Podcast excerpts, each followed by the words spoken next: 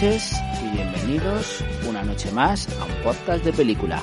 De nuevo con vosotros otra vez en riguroso diferido os presentamos el capítulo 4 de nuestra segunda temporada, una noche del 28 de noviembre del 2020 en la que estamos esperanzados porque, bueno, ya hay vacunas para el año que viene, pero también un poquito tristes porque por la reciente muerte de Maradona. Un poco para ver en qué estábamos en el 28 de noviembre. Así que, eh, así que bueno, eh, sed todos bienvenidos a esta que es vuestra casa y especialmente a todos los que dais al like y estáis suscritos. Así que un abrazo, un abrazo grande de parte de todos nosotros. Así que bueno, como ya habéis visto en el título de hoy, traemos un peliculón elegida, elegida especialmente para, para dar nuestro homenaje póstumo a Sean Connery. Así que, sin más dilación, empezamos con La caza del octubre rojo.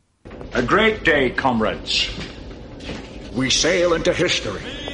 Союзный Руси, мир республик свободных, Caterpillar engaging. Намикая Русь, да здравствует Отечество наше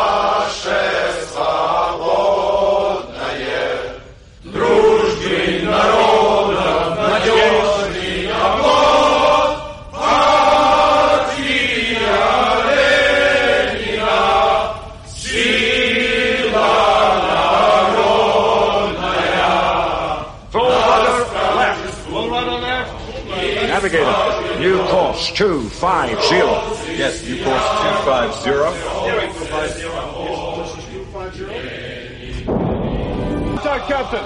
Port quarter. Close aboard. American, Los Angeles class. American Captain. Course 310. Is the American turning to follow us? La caza del octubre rojo, peliculón, basado en el libro del mismo nombre escrito por Tom Clancy, que para el que no ya lo ha visto, que, que bueno, no, no todo el mundo ha nacido en el mismo año que nosotros ni tiene nuestra edad, pues bueno, se trata se trata de, de la deserción de un capitán del submarino de la Unión Soviética, Marco Ramius, que es nuestro Sean Connery, y el presuntamente protagonista Jack Ryan, que trata de convencer a, bueno a Estados Unidos y a todos los mandos de que es una deserción y no un ataque. Eh, por abreviar muy y dejarlo muy picadito, muy picadito. Ya lo desgranaremos más adelante. Eh, sobre el reparto de actores, eh, Sean Connery haciendo de Ramius, que, que se come la pantalla, la verdad. Me, me imagino perfectamente un capitán soviético eh, estricto y eh, eclipsa, yo creo que eclipsa al protagonista, eh, Alec Baldwin. Que bueno, que Alec Baldwin hace un papel pasable. Bueno, es Alec Baldwin, no, no está mal, no está mal. Eh, otro gran actor es Sam Neill, que me parece, a mí me parece bestial el, el trabajo que hace con, con Connery. Y de hecho hay la escena en la que habla de con ilusión de si me dejarán conducir un todoterreno y, y pasar por todos los estados sin papeles. Me parece muy tierno y, me desilusiona un poco su final. Me pone triste. Y otro, y otro destacable, James Earl Jones, que es para mí, bueno, para mí, para todos, yo creo la mítica voz de Darth Vader o el malo de Conan. Y bueno, un papel bastante digno. La voz de Darth Vader siempre será Constantino Romero. Y déjate de. Eh, no, déjate. También. Ala, vuelve. Bueno, pero, pero el malo de Conan sí, sí, el que se convierte en serpiente. Sí.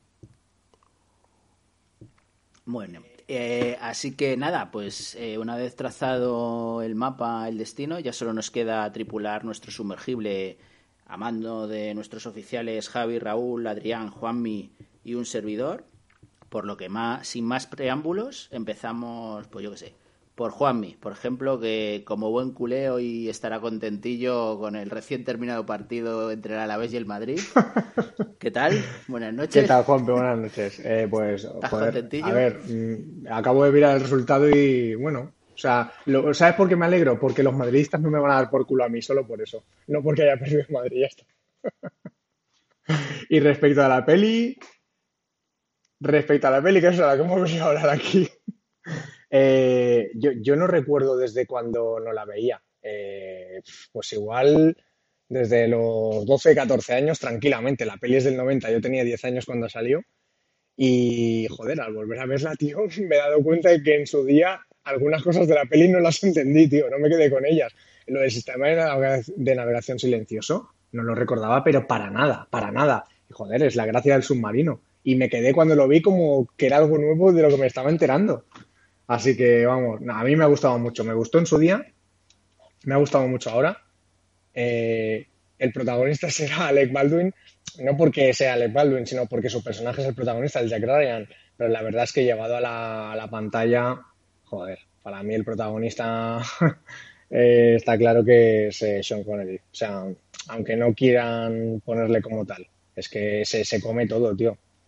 Es increíble. A mí me, encanta, me encanta ese hombre. Me, me, han gustado todas las películas que ha hecho. Si es que no, no puedo decir nada mal de una película suya. Así que nada, nada muy contento de haberla vuelto a, ver y, y, haber apreciado ahora cosas que, que no había visto las primeras veces. Perfecto. Algo, algo malo comentaremos de la peli, algún fallito. Pero yo eh, algún fallito he visto. hey Raúl, ¿tú qué tal? ¿Qué te ha parecido? A mí, hombre, eh, me, me, gusta este tipo de películas, estas así de guerra, bélicas.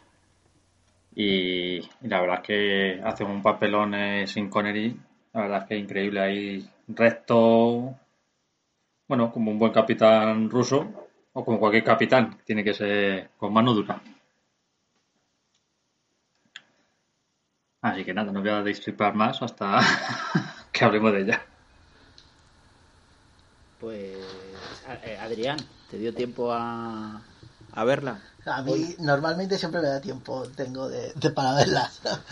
Salvo alguna que otra como, como la mía, que de la que quedó encantada Juan y Raúl, pero fuera de eso. Oye, ¿la has visto no, al final? No, no la he terminado de ver. ¿Qué ¿La has visto encima? Es un cabrón. Pero, pero, Este tío es un cabrón. no, no. Qué cabrón. Le prometo verla antes del 31 de diciembre. ¿De qué año? Quiero un, De este, quiero un de, este, vídeo de, grabado. este, de este. Pero no, la, eh, yo es la primera vez, ¿eh? La primera vez que veo la de la, la, película me pareció, es un peliculón, es muy buena, te mantiene en tensión todo el tiempo. Y mira que no es una película de acción en el que tengas eh, esas eh, escenas de que te pueda decir, no sé, salto de acantilados, eh, tipo Fast and Furious con los coches, no sé, algo así, pero te mantiene en una tensión constante y empiezas a, te empieza a desgranar un poco la historia de, del capitán, cómo lo conoce realmente este Jack Ryan y cómo él es el único que piensa que es una deserción. Al final luego también tú piensas un ruso desertar de la, de la Unión Soviética. Nos, bueno, nos acaba de joder el final de la peli. Yo no la he visto, tío, me la he jodido. es que luego hablamos, pero no era ruso. Era no, lituano, no, claro, era ahí, lituano. ahí, está el punto, era lituano. Era, a ver, lituano. es que no, vamos a, depende de, claro, es que de que él cuando habla de dónde nació, eh, claro, a ver, ¿nació en la URSS o no nació en la URSS? ¿Nació en la época de la URSS o no? Porque al final de cuentas también los checos, los que nacieron antes del noventa y tantos son de la URSS, pero después anunciaron la, tomaron la República Checa, o sea, depende de los años, que, que en el año que hayas nacido. Pero bueno, sin más, o sea, sin meternos más, es, me parece una película excelente, ¿eh? ¿Y tú, Javi? Mm, nada, es Javi. como toda película de... Una película que salga sin Connery por lo general está bien. Es... Ya solo él, él, tiene mucha presencia, aunque sea secundario como... Hace poco volví a ver Los Intocables y, y es verdad que se come el, el, el protagonismo de la película. Es, eh, y, y, mira que está compartiendo papel, eh, cartel con, con, Robert De Niro y, y. Ay, no me sale el nombre ahora. Ah, por Kevin Dios, Costner. Kevin Costner, no me salía, me había bloqueado. Pero en Los Intocables está tremendo. Y la película está muy bien. Es John, Matt, eh, John McTiernan, que es el director que, que había hecho poco antes, justo había hecho Depredador y La Jungla de Cristal y luego se casca la caza del octubre rojo, estaba en estado de gracia. On fire. Sí, sí, vamos, estamos hablando de tres películas. Yo, para mí, Depredador y, y La Jungla de Cristal son las películas, son algunas de las películas que me llevaría a una isla desierta. Que no me canso de verlas. Y La caza del octubre rojo es una peli muy entretenida. Quizá a mí de las mejores de, de todas las de Jack Ryan, me falta la última, que hace el actor este de Star Trek, el, el, el, Pine. Eh, no, no, he visto la última. De todas las demás que he visto de, de, Jack Ryan, esta a mí es la que más me gusta, desde luego. Aunque efectivamente el protagonismo se lo, se lo zampa todo el papel de Marco Reinius, el de Marco Reinius, el, de Sin Connery. Entonces, a mí es una peli que me gustó en su momento, vuelta a ver y es muy, muy disfrutable. Eso, eso estábamos comentando, que, mm, que ya Ryan, la, antes de entrar en el podcast, estamos viendo qué película, bueno, el, eh, el libro Tom Clancy ha escrito mucho sobre él, o bueno, un montón de libros, pero las películas eh, eh, son, ¿a quién ha hecho Tom Ryan? Eh, Alec Baldwin, Harrison Ford, Ben Affleck y el, el, el de Chris Pine el de nunca más. Star Sí, Trek. ¿cómo se llama? Ah, ese, Chris Pine. Y sí, peliculones. La verdad es que a mí también me gusta, me gusta más este, aunque prefiero a Harrison Ford en Juego de Patriotas que a Alec Baldwin, ¿no? Es que es muy galán para ese tipo de, de personajes, ¿no? Le hace falta, no sé, le- le- sí, o sea, en el, en el sentido de que es el galán tipo bueno, no es el galán, no es el galán malo, o el galán que tiene, que pues, se puede meter en una pelea, romper, romperle la cara a 10 y, y salir este, con dos golpes nada más. Sí. Ahora sí, la, la peli est- está muy redonda, pero eh, joder, yo encuentro algunas cositas que, que, que bueno, Javi, Javi lo dijo en un podcast anterior que él necesitaba ver películas que se pudiera creer o que la acción se pudiera creer y, y hay, hay varias cosas en esta peli y una es, eh, pues, eh, la- lo tenía apuntado precisamente para comentarlo con Javi, que cómo, cómo le sienta eso, porque la, en el camarote, cuando mata a Ramius al comisario político, y dice, no, es que se ha resbalado con un poquito de té. Y es más, coge los papeles y los quema en un, en un submarino. Quemar papel, que eso debe comerse el oxígeno.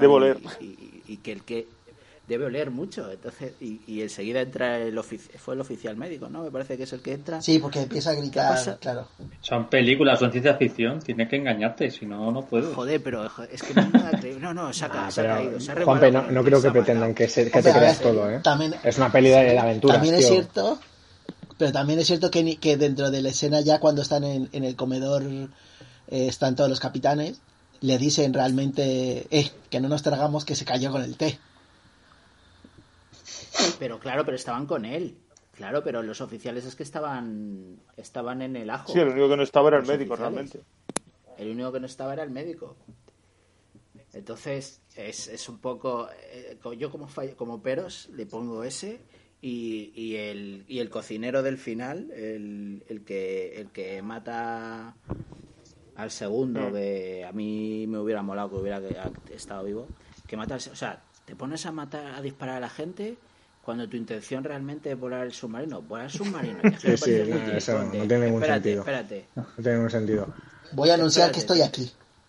Que ir boico- Pero, pero boicoteando. escucha, A ver si, si vas a, detienes. a- a cargarte la peli, en plan cosas que no te crees, tampoco me creo que el tío, cuando no quiere que le disparen al submarino, al octubre rojo, eh, el otro- ha virado hacia la derecha, pues ahora virará a la izquierda. Venga, hombre. Tú lo haces así a voleo. Hostia, eh, eso me, Te, lo- eso sí me ya- gusta. te, ¿ves? gustar- me- gustará, pero no es creíble, tío, no es realista, joder. Hombre, pues es que es, es única carta, hombre, te la juegas y dices, bueno, pues... Hombre, a ver, eso Ah, sí, eso sí, eso sí, ¿no? Pero que se revele con una bolsita de té no te gusta, vale, hombre. es el, es el bluff que se juega cuando, cuando estás jugando a póker y te tiras el bluff, pues es así. Es tu... Claro, yo... Sí, ¿es un- ¿es una fantasmada? Eh, sí, pero pero si estás contra la espada y la pared, pues creo que es una carta que, que puedes intentar Claro. jugar, a ver si sale. Claro, o sea, es exactamente, o sea, es... Tienes la espada en el estómago, ¿qué haces? Pues tiras, a ver qué pasa. Total, ya lo tienes ahí. Claro, tío. A mí, a mí esa- ese, ese trozo sí me, me, me moló. Claro, la- claro se, se acaba la película si sale otra cosa. Dice, hunden el submarino y, y ya está, fin. Los rusos ganan. Eh, muy bien. No te ha convencido, ya veo que. No, no, no, pero que, que excepto esas cosas. Y luego hay otra cosa que no es que no me convenza ni nada, sino lo del colegito de la niña que, que no. Es, eso, es, eso es a lo que voy. ¿Le que traerás un regalo? ¿Le traerás un regalo? Y luego. Claro que no, pero No, a ver, los toques de es película, voy, de película es digo. yo qué sé, película americana. Es a de- lo que voy, lo que te digo que es galán, pero es el galán bueno. O sea, el, el galán de, de que va a llegar de padre bueno y le va a llevar el, el- el conejito a la niña. Eso es a lo que voy. Ah, le podría haber llevado una cabeza nuclear del octubre rojo, pero qué cabrón, vale, lleva un osito. Claro, exactamente, pero cumple su promesa de llevarle el conejito. ¿Y qué me dices de, qué me dices de la imagen esa, donde están los dos en el submarino, fuera por el río, que iremos a pescar algún día, pero vamos a ver, vamos a ver, señores. Claro. Oye, pero no, os- no, no, no, no os había gustado la No, no, película, que a mí- la estáis a mí la película me ha encantado. No, no, a mí, me- a mí me parece una Pero peli- tienes que película, tratarla como lo o que sea, es, una peli de aventuras, eh, de Ya, ya, está, que- no, no. A ver, como, intentes buscar un guion redondo, Claro. es entretenida, es, es tensión, está bien hecha. Mm, tiene, que, que hemos comentado antes en la antes de la en la pre pregrabación. A mí, por ejemplo, la película de rusos tienen una cosa muy buena, que son los, los himnos rusos. Incluso tanto los... No, yo no hablo tanto del himno soviético, que también, que cuando canta toda la toda la tripulación el himno a capela, a uno le entran ganas de saltar el palacio de invierno y matar a los y a fusilar a los zares, porque te, te, te enardeces. Vamos, es una cosa. Y, y la pero la música de la peli está muy bien, que es de... Yo, yo la verdad que no, no la había visto.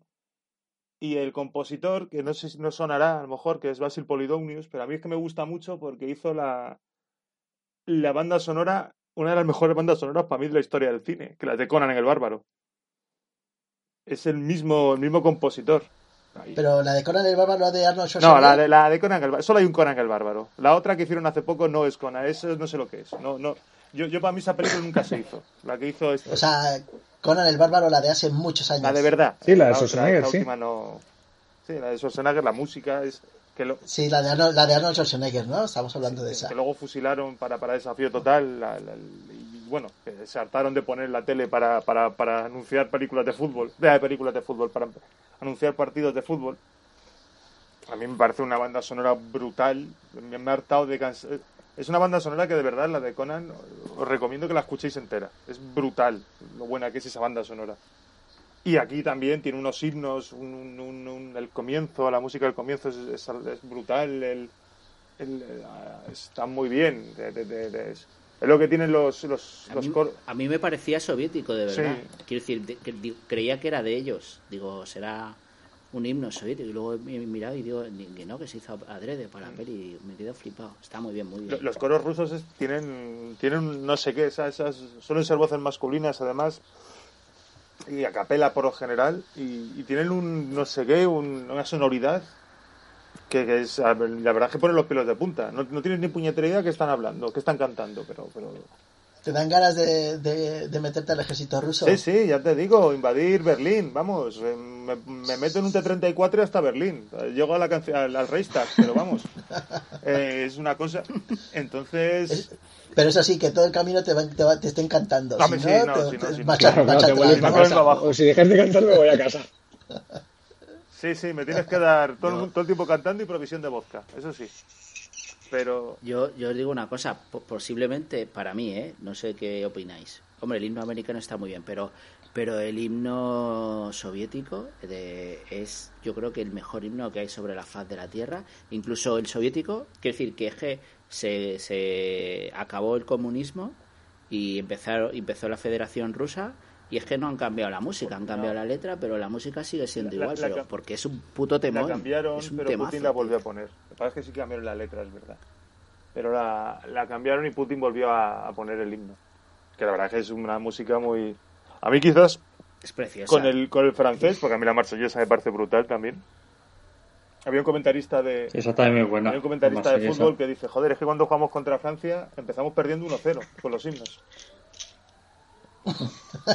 Porque claro, es- el español te puede gustar más o menos, pero claro, el Dios salva a la reina, el- la marsellesa o el himno ruso, pues eh, tienen más empaque. Que es- te enardeces más cantándolo. Había- Creo, creo que es- suenan más épicas, pero creo que porque la nuestra es como una marcha, Es una marcha. militar venida. Es la más. marcha real. Es una marcha militar venida Es más. la marcha real. Sí, Es una marcha.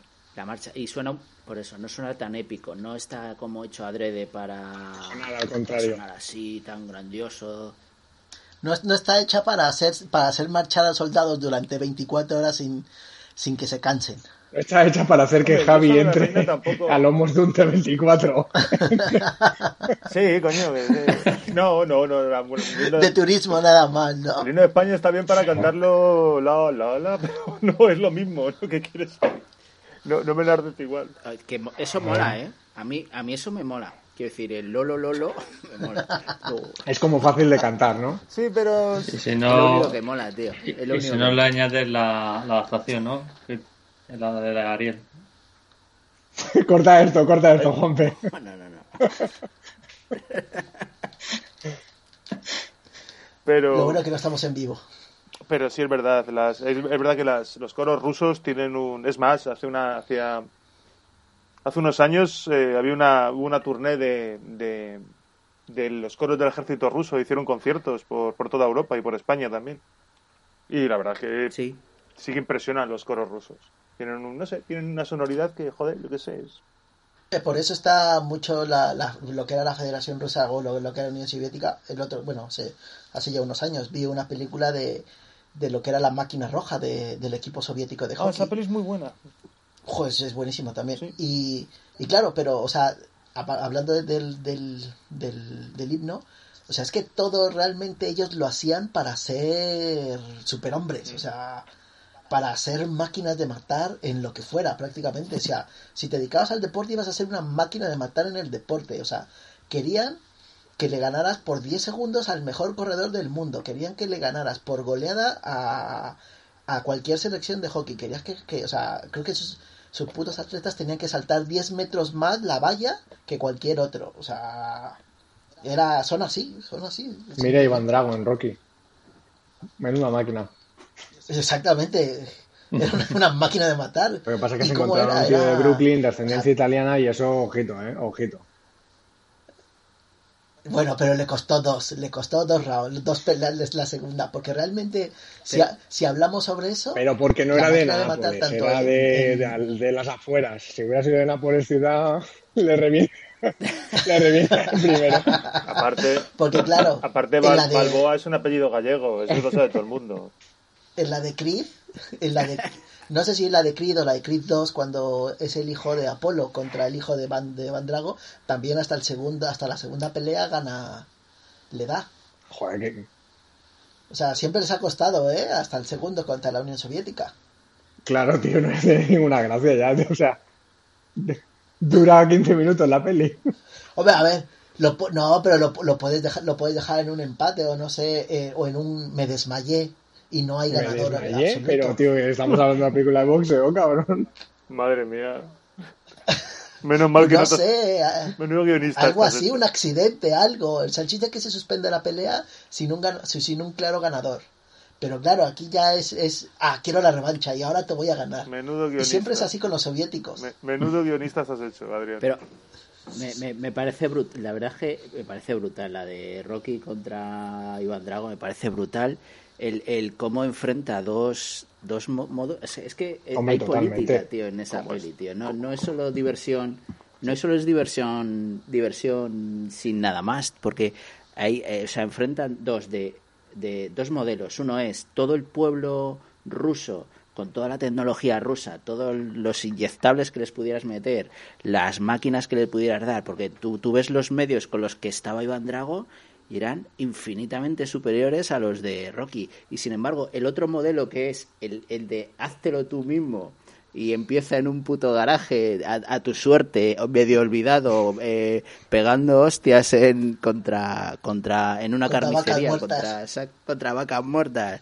o en la nieve tú solo y, y, y, y- enfrenta a los dos modelos o hace propaganda, lógicamente es una película americana de, de todo un pero pero es- es- era por el dolor porque en los Juegos Olímpicos la URSS arrasaba. Cada vez que iba a unos Juegos Olímpicos arrasaba porque eran carniceros. Lo que dice Adrián eran eh, les tenían desde niños ahí con pues yo creo que con un látigo no no sé cómo que, que- que luego se piraban en, en cuanto podían. Sí, no, también, por ejemplo, acabo de ver lo de la, la serie esa de, de Netflix, de Gambit Queen. Está mal. y sobre el- y habla sobre la parte de ajedrez pero es cierto cómo, cómo, cómo- no sé si yo creo que ahora ya no pero como antes enviaban a sus jugadores con dos agentes de la KGB para que no se Eso se ha visto en tantísimas pelis, eso, sea, tío. Es claro. que acierto. O sea, claro pero eso es, es, es, es completamente Pero, de que para que no sí, se fueran ese- a los a los olímpicos también los mandaban con con agentes de la KGB para que no se escaparan Esa, esa serie es Claro, bastante... mm, que es curioso, yo no la, no la esperaba. Es bastante... Da, da bastante buena imagen de, de los aficionados soviéticos, al fin y al cabo.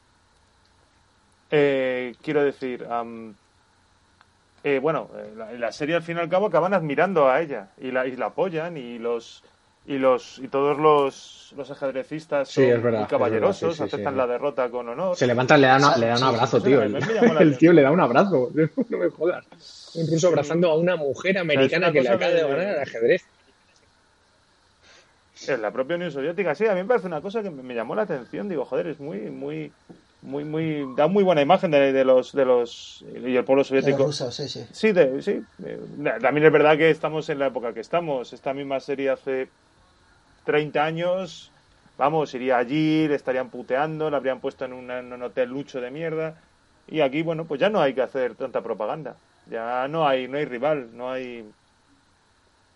Hombre, supongo que el rival existe, pero ya no es esa clase de rivalidad, ya no tienen que demostrarlo en la pantalla. No es el bloque comunista el rival, quiero Claro, decir. exactamente. Entonces, porque por ejemplo, ahora sobre la película de, del 12 de octubre, te iba a decir 12 de octubre, de octubre rojo, también creo que, o sea, hablan mucho sobre, sobre tema político en el sentido de que la frase cuando sacan que dice, están tus submarinos, están frente a los míos y así han comenzado guerras.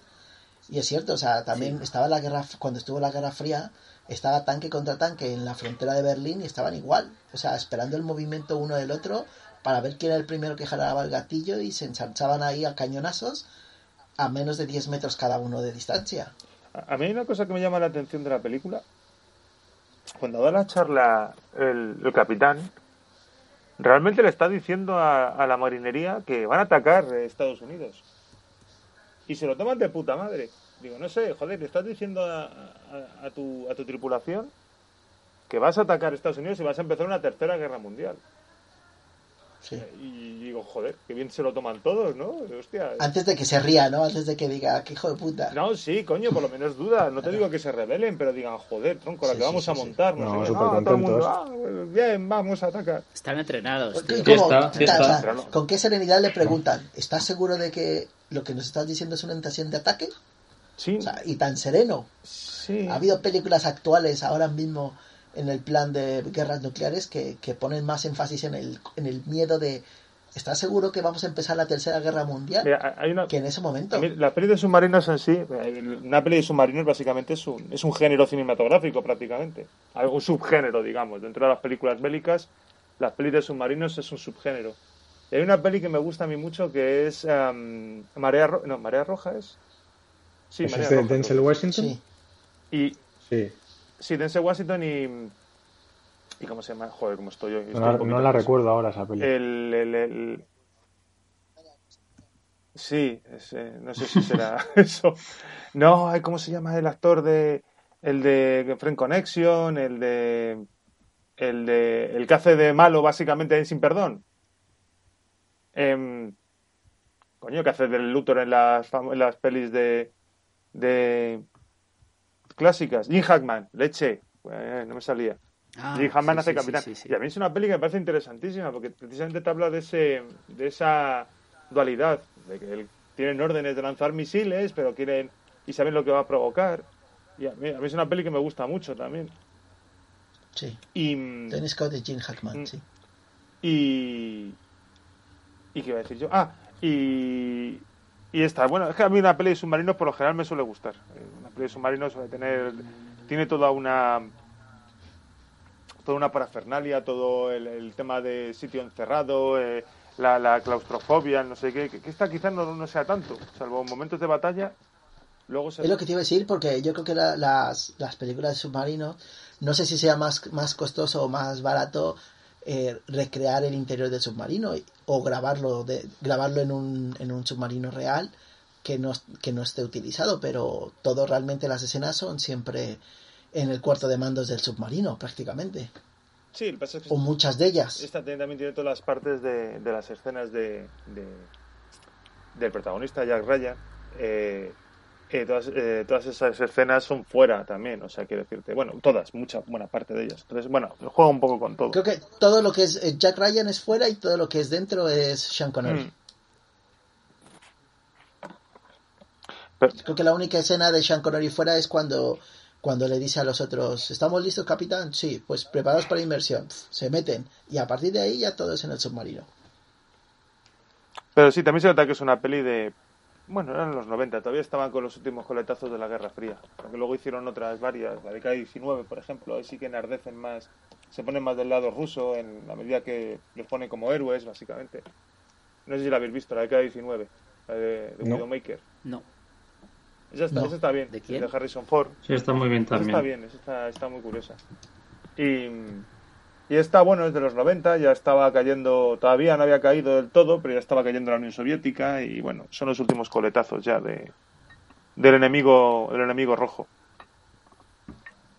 Y es que, es que fue, fue una época muy chunga, tío, porque sí es que es verdad que a lo mejor el, el público en general no se enteraba mucho de que estábamos a punto, a punto, a punto, a punto, pero es verdad que estuvieron muy, muy a punto, muy a punto de liar la parda, ¿eh?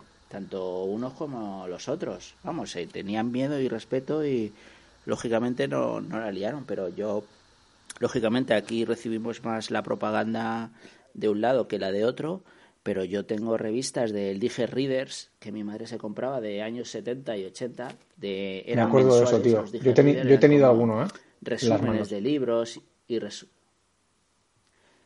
Y es brutal, ¿eh? Como, como ponían a parir eh, pues fíjate, están en Etiopía haciendo no sé qué, y lógicamente te posicionaban claramente en, en buenos y malos. En, sabías claramente quién era el bueno y quién era el malo. La zona occidental es la buena, sin ninguna duda. Y, y, creo que lo tripularon bien. De, hecho, creo que estamos vivos gracias a que no pasó nada de aquello, pero pero que se podía haber liado gordísimo. Pero luego tú les... Bueno, ya lo... Sí. No, que luego tú lees libros de autores rusos y, y, realmente ellos también tenían. Ellos pensaban que iban a ser atacados por, por, por Estados Unidos. O sea, eh, era una cuestión de, de miedo, de miedo eh, recíproco. Había realmente. Los, rusos tenían miedo a ser atacados. Eh, entonces, en los dos casos decían que eran por meramente defensivo o disuasorio, para ser más, más preciso. Pero, pero sí, y, lo mismo, y, lo, y hemos estado muy cerquita del, de irnos a la porra unas cuantas veces. Hay, hay varios, había un documental, yo no sé si lo vi la noche temática o en documentos TV o uno de estos, ya, decían los, los momentos en los que el mundo estuvo al borde de irse al carajo. Y uno de ellos fue, obviamente, el bloqueo de los misiles de Cuba que para eso recomiendo una película que se llama Trece días, que está bastante bien. Lo malo de ese tipo de películas es que sabes lo que va a pasar, pero aún así te mantiene tensión, está muy bien.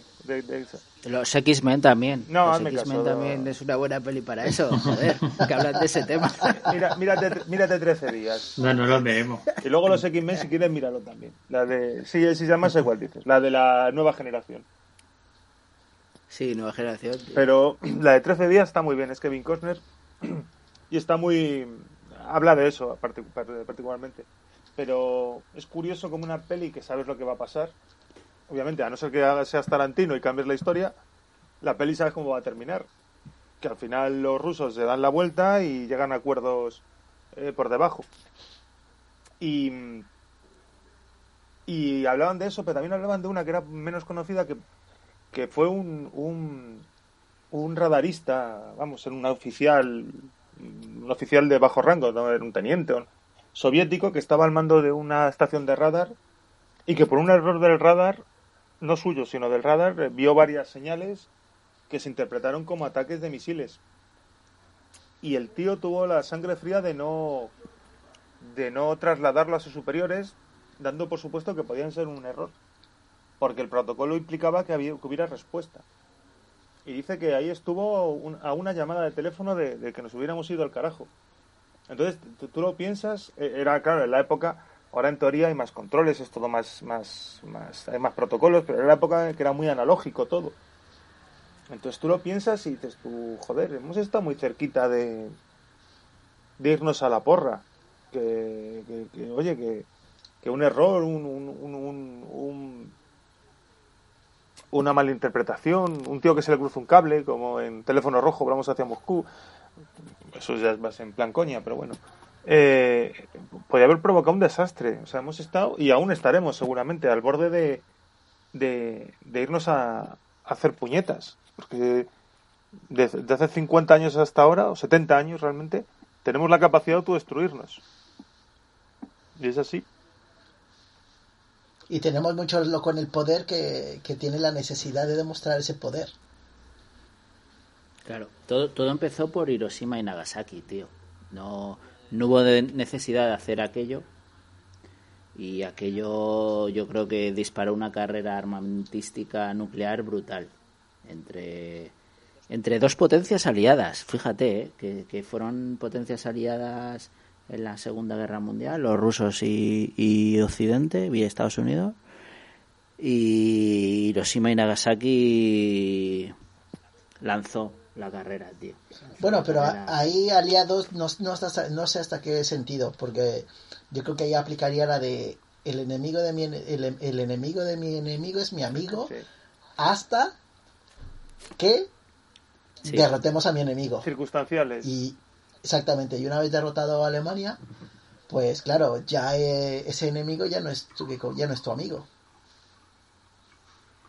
Sí, estoy de acuerdo, estoy de acuerdo. Y, y, y aquella época, pues pasó aquella, pero es, en esta, no sé si en la que estamos viviendo, también hay, en aquella época, pues estaba la lucha hegemónica entre quién va a tener la hegemonía del poder, que Estados Unidos no la tenía tampoco hasta la Segunda Guerra Mundial y la empezó a tener y Rusia pues se la disputaba como segunda potencia, quizás no económica, pero sí armamentística y, tecnológica, porque vamos, estamos todos los países estamos años luz de Estados Unidos y la Rusia, años luz. Nadie había enviado un cohete al espacio, nadie tenía esas armas Bueno, nucleares. yo ahí todavía, o sea, a fecha de hoy, todavía tengo dudas si realmente hemos llegado a la luna. Bueno, o no. ya Bueno, luego deja ese melón para luego, anda. Por eso digo, Bueno, o sea, no sé, pero bueno. voy- ahora sí que me voy a servir una copa. Bueno, lo- lo- los chinos sí, los chinos han enviado imágenes hace poco. Ah, pero no, no humanas, ¿no? Eran, eran con cámaras. Claro, claro, o sea, a lo que voy es si realmente hemos estado en la luna, como lo presume Estados Unidos. Pero cómo, pero vamos a ver. Ay, Dios. Vamos a ver. ¿Tú te crees que si el hombre no hubiera estado en la luna, en plena carrera... en- en ple- es que el argumento que, que, te lo- que lo rebate es, si no hubiera estado en la luna, los rusos habrían demostrado eh, pruebas de lo contrario. Sí, es que fue el gran logro, es el mayor logro de la humanidad desde el descubrimiento de América. El, el, el mayor Ahí- logro. ahí- dale, dale. No, que, que yo, yo eh, hay una eh, una de las cosas que hicieron cuando fueron allá fue poner una una especie de espejos para poder con rayo láser hacer medidas y tal y están allí y es observable por Pero el- si trajeron por rocas, eh, ahí Pero más, si, eh, si hasta, si hasta escondieron a un Transformer en el ¿qué lado qué oscuro. lleg- Te, te, te te puedes montar y todas esas que cosas. a ver, que yo estoy de acuerdo que hemos llegado a nivel robótico. O sea, yo sé que ya hemos, o sea, vamos, ¿cómo lo explico? Ya sé que hemos llegado a la luna, sí. Que han, han enviado sondas lunares. Pero- que han enviado sondas lunares, exactamente. Pero ¿qué argumentos hay para decir que el hombre no ha llegado a la luna? O sea, ¿Qué otro país? Es que, ¿por qué no ha habido otra transmisión a nivel mundial de otro maldito país? ¿para qué? Quiero decirte, si no hay beneficio, Para demostrar que no está la bandera de Estados Unidos clavada ahí en la zona de, de la luna. porque saben que está, Es que, A ver, pero ¿quién lo ha visto? Es que es lo que te digo. Yo tengo un millón de euros. ¿Tú- ¿Quién tú- lo tú va has ido quién- a comprobar? ¿Quién lo ha visto? Exactamente. La huella. ¿Tú has ido a ¿Quién lo, ha, comprobar la quién lo ha visto? ¿Quién lo ha visto? Es lo que te digo. Yo te digo ahora ¿Y la mismo que tengo un millón de euros y, y ahí lo mantengo.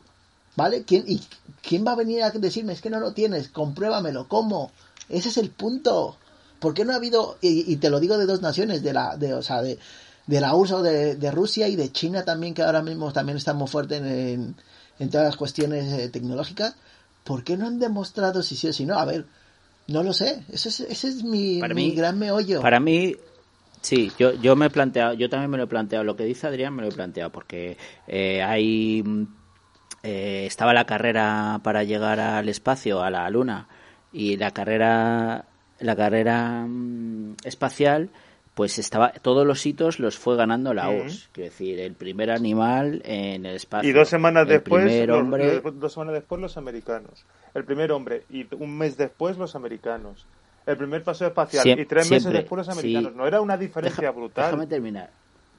Déjame- ya, bueno, sí, pero que quiero decir, en to- todos los hitos eh, los ganó la URSS. Sí. Y el último, el, el principal, el más importante, eh, de repente, "Bueh, eh, fíjate, estamos aquí, hemos ganado. Y ahí, y ahí y te puedes, y pu- puede haber eh, dudas, pero yo no dudo, yo, o sea, yo, ¿por, qué no dudo? Eh? Lógicamente, eh, acepto, el pensamiento que dice Adrián porque eh, choca un poquito, es un poquito raro. De todos los hitos va, ga- va ganando la URSS. El, el, el, ejemplo de lo de gastarse cientos de millones en un bolígrafo que por la gravedad no le saliera la tinta para que pudieran escribir y los rusos dijeron un lápiz. Eso es un poco Un mito lápiz. también, pero es un poco mito. No, es bastante, es cierto, tío. Bueno. Es cierto. Yo, vamos, he oído la historia como cierta, que, que se, de hecho, no sé eh, quién me dice, me, esos bolígrafos por lo visto se venden. Eh, al final, como el papel de aluminio eh, se vende, pues esos bolígrafos eh, antigravedad se venden, tío. Y que es lo bueno que tiene la ciencia, pero admito las dudas de, de Adrián. Pero lo- mm, yo creo que sí que llegaron porque en un complot, en un... ¿Cómo le llamamos? ¿Cómo se llama cuando...? Una conspiración. Pues bueno, si es una conspiración de muy poca gente, pues posiblemente no se filtre nada, pero es que la carrera, la carrera espacial había mucha gente involucrada, eh, cientos de personas Cientos de eh, miles. atendiendo a eso y, y, y cientos de- y, y- que no se filtre nada eh, me choca. Quiero decir, eh, quiero decir yo, yo sé que existen las conspiraciones, pero, pero se aca- acaban saliendo a la luz y, y sin ningún género de duda porque, porque hay filtraciones a no ser que sean conspiraciones muy pequeñitas, en conspiraciones pequeñitas, pero normalmente se acaban saliendo a la luz y, y yo creo que yo creo que sí llegaron, tío, por, por estadística más que nada, por, por porque joder con la de el montón de gente implicada que hay en esas investigaciones y en esa carrera espacial, cómo, cómo, cómo no, no se les va a, va a escapar un cabo suelto. No uno, diga, seis. "Mira, fíjate". seis viajes a la luna. O sea, no es que tengas Claro, que falsear uno, yo- tienes que falsear seis y uno que falló, que fue el Apolo 13. O sea, o sea, es- es- Pero eh, yo sí que entiendo a Adrián, ¿eh? Sí que entiendo, o sea, está la sombra de la duda porque porque también cuadra, pero bueno, a mí no me cuadra por eso, porque porque o sea, no me cuadra la conspiración porque chico, es muy difícil de ocultar, es muy difícil de ocultar. hay eso. gente que piensa que la Tierra es plana todavía. ¿Yo qué quieres que te diga? Claro. No, a ver, si yo digo que no, pero lo que te digo, o sea, es que me sorprende que ninguna otra potencia, eh, eh, o sea, haya demostrado, con todo lo que lo demostró Estados Unidos, a nivel propaganda, que también ya ha llegado a la Luna. ¿Pero para qué? O sea, quiero decirte, si no vas a sacar ningún beneficio salvo ser el primero en llegar, ¿para qué vas a ir? Eh, ¿Para qué vas a También gastarte te digo que la carrera, Los espacial, únicos, la carrera espacial fue propaganda, ¿eh?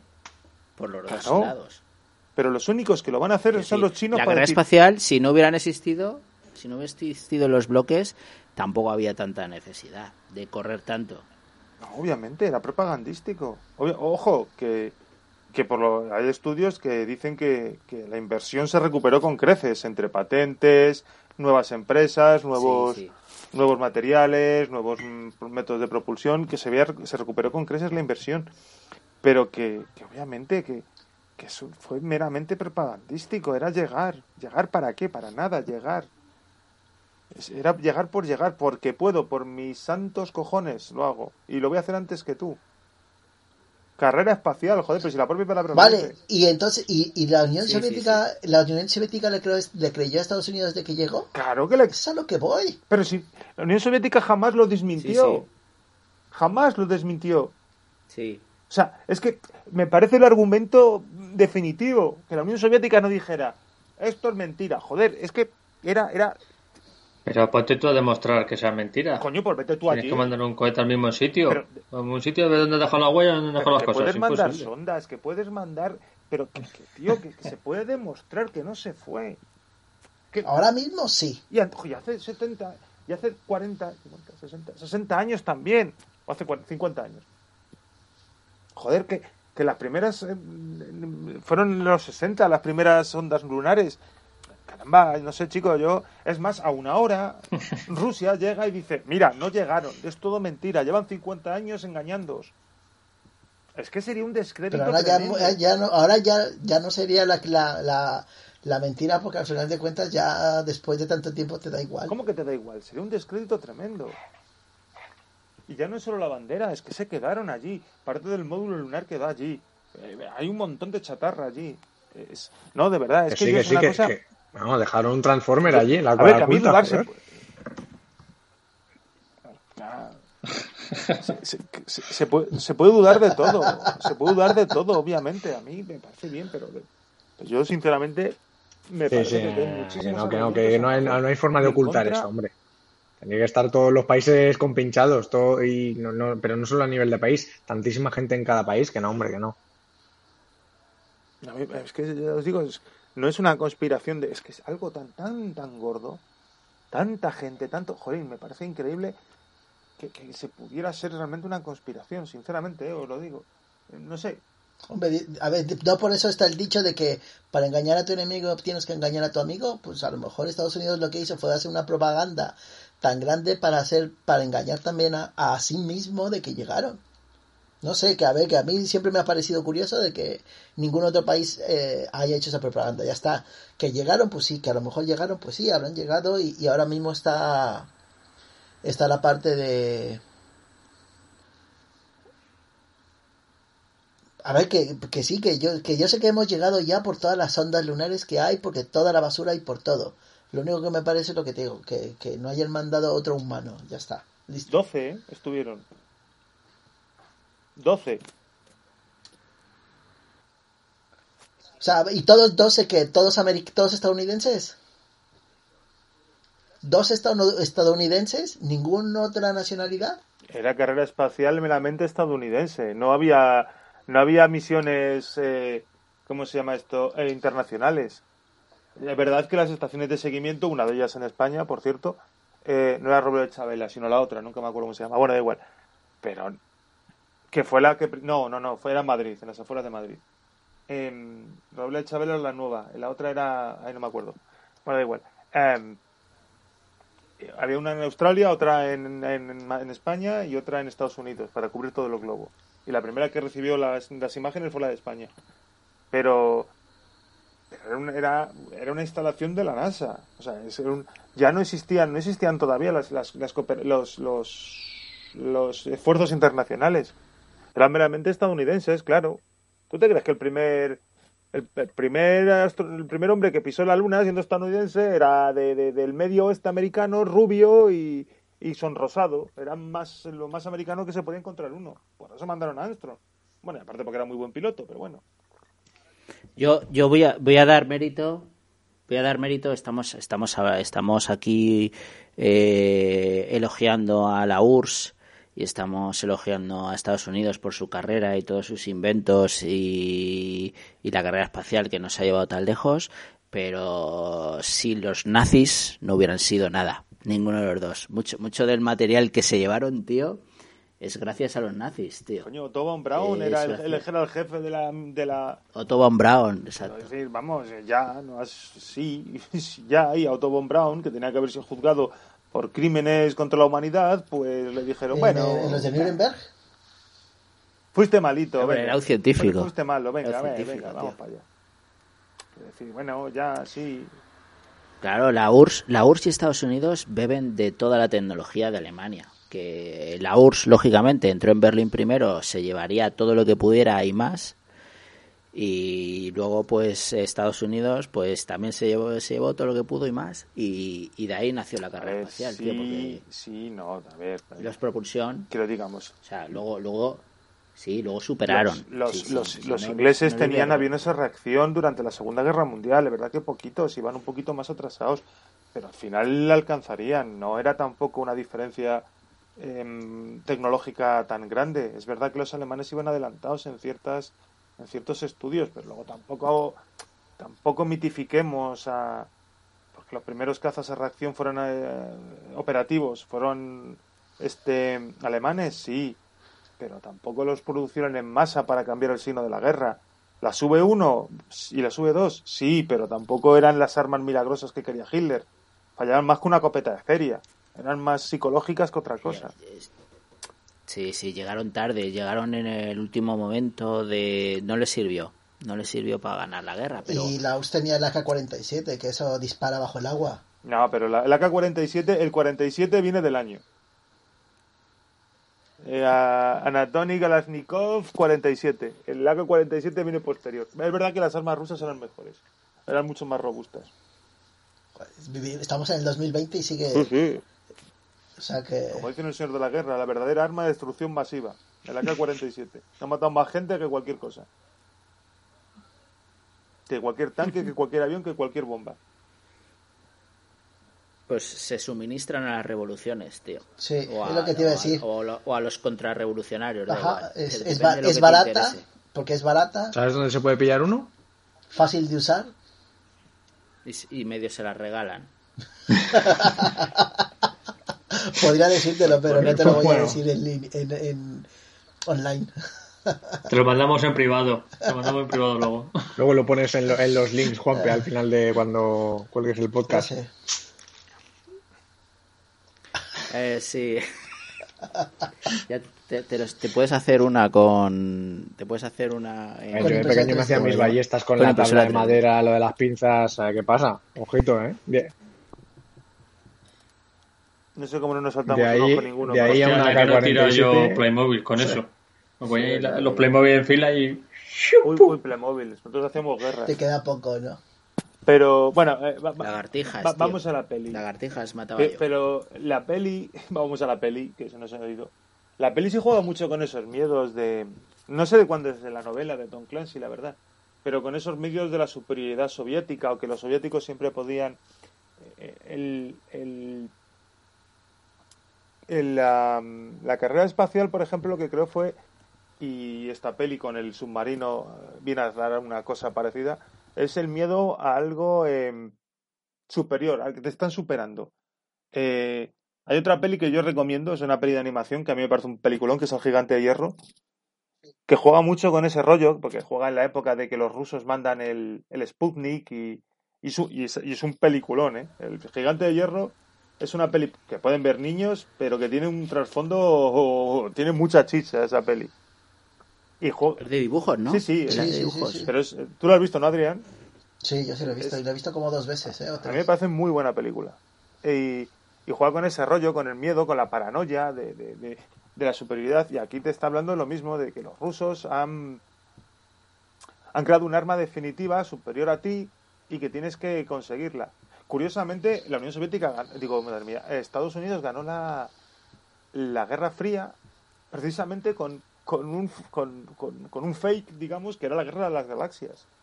No, no la película, sino la toda la digamos toda la tecnología que dijeron que iban a, a- que, que- no, no sé si os acordáis, claro, es que Reagan, sí, ¿no? Eso es yo Reagan. tengo una edad, pero me acuerdo de de los de la tele, de cuando hacían documentales de cómo era la guerra de las galaxias, satélites en las nubes, en el espacio capaces de, de destruir con rayos láser. Joder, yo que ahora que lo pienso, con rayos láser los misiles antes de entrar los misiles balísticos antes de entrar en la estratosfera.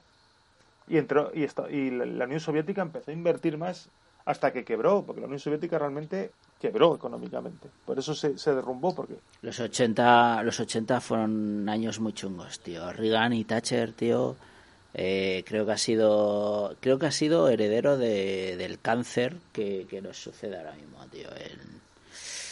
Eh, sí, creo que creo que son ellos, tío, los los artífices del mundo en el que vivimos. Obviamente, todos somos herederos de nuestra historia. También somos... Somos herederos, exacto. Yo en ese sentido ya os recomendé un día un libro que era que es un tocho de, cojones, que es además de Oliver Stone y te habla, solo pone, el al único presidente que pone por las nubes es a Kennedy. Bueno, por las nubes, le critica algo, pero que a mí Kennedy, ¿qué quieres que te diga? Tampoco es que, pero bueno, es otra historia. Pero... Dicen, dicen, he oído, dime si es verdad, he oído que para que votaran a a Kennedy estaba la mafia metida para obligar a la gente a votar a Kennedy. Eso es, es uno de los dichos, que, la mafia mató a Kennedy porque después de haberla apoyado, luego su hermano se metió, los persiguió como fiscal general. Hay muchas conspiraciones. A ver, Kennedy ganó por muy estrecho margen a, Nixon, por 100.000 votos. O sea, es un margen muy, muy, muy estrecho. Pero no, lo sé, no sé, hay mucho, hay mucho mito sobre los Kennedy, hay muchísimo mito. Tiene más seguidores ahora un, influencer que eso, claro.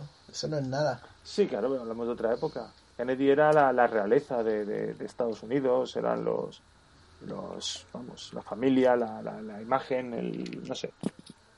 Es otra cosa. A ver, una familia política completamente. Sí. O sea, una, una familia crecida en la política, hecha para la política y su futuro era la política. Sí, sí, sí y, y que acabó mal toda la familia. ¿Por qué? Bueno, no se sabe, pero bueno, sí se sabe. Bueno, no, no, no, no, está claro, pero bueno, que... Claro, hay, hay suposiciones, hay un, fin, un sinfín de historias acerca de eso. Mm. Pero bueno, es... Pero bueno, de eso ya ninguno sobrevive, ¿no? Sí, hombre, la familia Kennedy, sin ir más lejos, Schwarzenegger estaba casado con, con una Kennedy. No sé si era de, bueno, sería de. Vale, pero lateral. Kennedy, claro, exactamente. Hay un senador. que voy de, vamos a, vamos, eh, te voy a hablar como lo que son los japoneses, de la rama principal. Ah, ten en cuenta. De la rama que, Kennedy, principal creo que no hay ninguno. Que ¿no? Kennedy eran un cerro, eh, también te digo, que eran ocho o nueve hermanos. No, porque, bueno, eh, John Fitzgerald y, y Bobby, bueno, acabaron como acabaron, malamente el otro que era. Nunca me acuerdo Ese es el que tuvo ahí. La política se le fue al carajo por aquel accidente que tuvo. En el que murió una, una secretaria con él en el coche y era algo turbio, no sé qué. Y creo que había en política estaba algún nieto, algún sobrino nieto, algo, pero era senador o. Sí, no, habrá alguno que otro todavía por ahí y tal, pero. No, pero no tienen la. No tienen la. O sea, que, que ya no está el núcleo duro de, de los Kennedy ahí en directo. No, no, no está. Bueno, fueron los años 60 realmente donde estaban ahí, dando... pero no sé. Pero bueno, el... Pero bueno, la peli ya te digo, lo que os comentaba, juegan con ese tema, con el rollo de la, del miedo a la, superioridad soviética. Siempre hubo un... un, bueno, por lo que le llamaban carrera armamentística, al fin y al cabo. Era una cuestión de... de de ir por delante del rival siempre y invertir, invertir. Se gasta mucho dinero en armas, pero muchísimo dinero en armas, es increíble. Es increíble que... El segundo presupuesto más grande de Estados Unidos creo que es el de, o si no es el primero, es el de militar. Sí, que gastaba más incluso que los siguientes 25 países. Incluido los siguientes 25 países juntos. O 24 países, en el que metes a Rusia y a, China. Pero luego lo ves en las películas y siempre es el, las películas de los 80 el, gran enemigo ruso con su superioridad armamentística. También es verdad que Estados Unidos invertía un 5 a un 6% del Producto Interior Bruto en, en, armamento y Rusia invertía un 30%. Tenía mucho menos Producto Interior Bruto. En cantidad era mucho menos, pero en porcentaje, por eso quebró. Era mucho más. Por eso, por eso quebró, básicamente. Pero bueno. Eh, sí, y, y, ahora estamos, en aquella época había estaban disputándose la hegemonía esas dos potencias, pero yo creo que a día de hoy están también, tío. Están también. ¿Tienes alguna China... China tienes ahí también. China es, es no es como la URSS, no va a ser armamentístico, es más silencioso, la guerra es de otra manera, es económica, es pero, pero de silenciosa, de silenciosa ¿eh? o sea, es a pecho descubierto. Lo que pasa es que es económica. sí que... Bueno, pero pero me refiero a que sí, sí, sentimos sus consecuencias, desde luego, pero que no son bravucones como podían ser a lo mejor. Hombre, a mí me parece que lo de. Las disputas de la Guerra Fría entre. O sea, lo de lo de Huawei, tío. Lo de estar cerrando mercados entre Estados Unidos y China nos afecta a todos. Y eso también es no es, es muy claro, es lo que te iba a decir, que, no es lo mismo el estarte amenazando con tanques, con, con cohetes y con submarinos y con aviones eh, antirradares, pero en estarte amenazando en, decirte, pues mira, te voy a cobrar aranceles por cada producto que llegue de tu país, o el que te voy a prohibir que todo mi, que cualquier eh, productor de mi país te, te dé algún material que tú puedas llegar a necesitar, eh, eso también es, es prácticamente estar a, a disparo, disparo, cachetada, cachetada, golpe, golpe. Solo que no es una cuestión física. Sí, sí es cierto. Es, es desestabilización, desestabilización económica, pero yo creo que es, es, es muy parecido. O sea, si, si por poner sinónimos es igual. Eh, simplemente tú generas un, un producto, un... O sea, lo que dice Juanmi, tú generas Huawei y, que dijo, pues ah, no me vas a vender el sistema operativo por el por Android, pues me creo yo uno también. Que no sabemos si va a funcionar o no va a funcionar, pero ya me lo prohibiste. Entonces después también me vas a prohibir que utilizar tu, tu procesador Intel, aunque yo lo fabrico. ¿Qué es lo que tiene China? Que tiene los planos prácticamente de todo. ¿Por qué? Porque todas las fabricaciones al día de hoy se han hecho en China.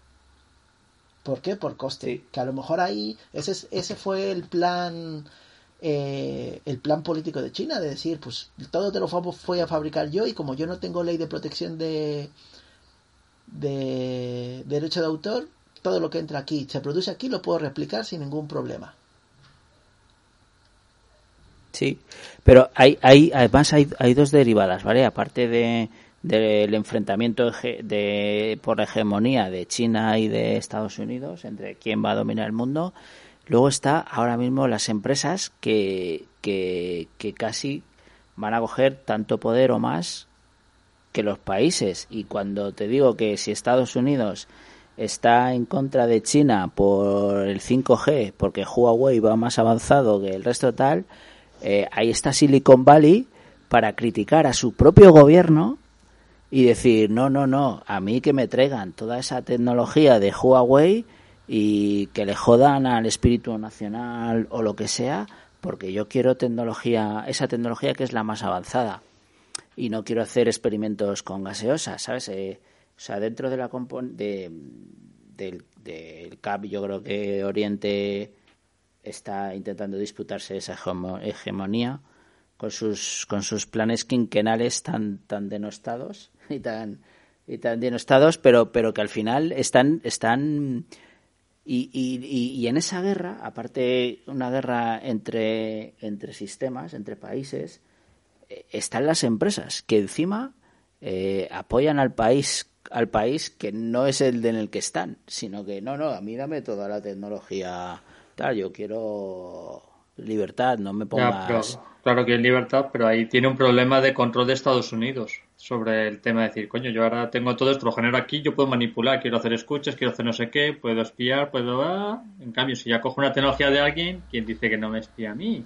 Y Silicon Valley, al final de cuentas, estamos hablando de un nido capitalista en el que lo que buscan son crear tecnología para venderla al mejor postor en cualquier en el, en el momento que exista la oferta.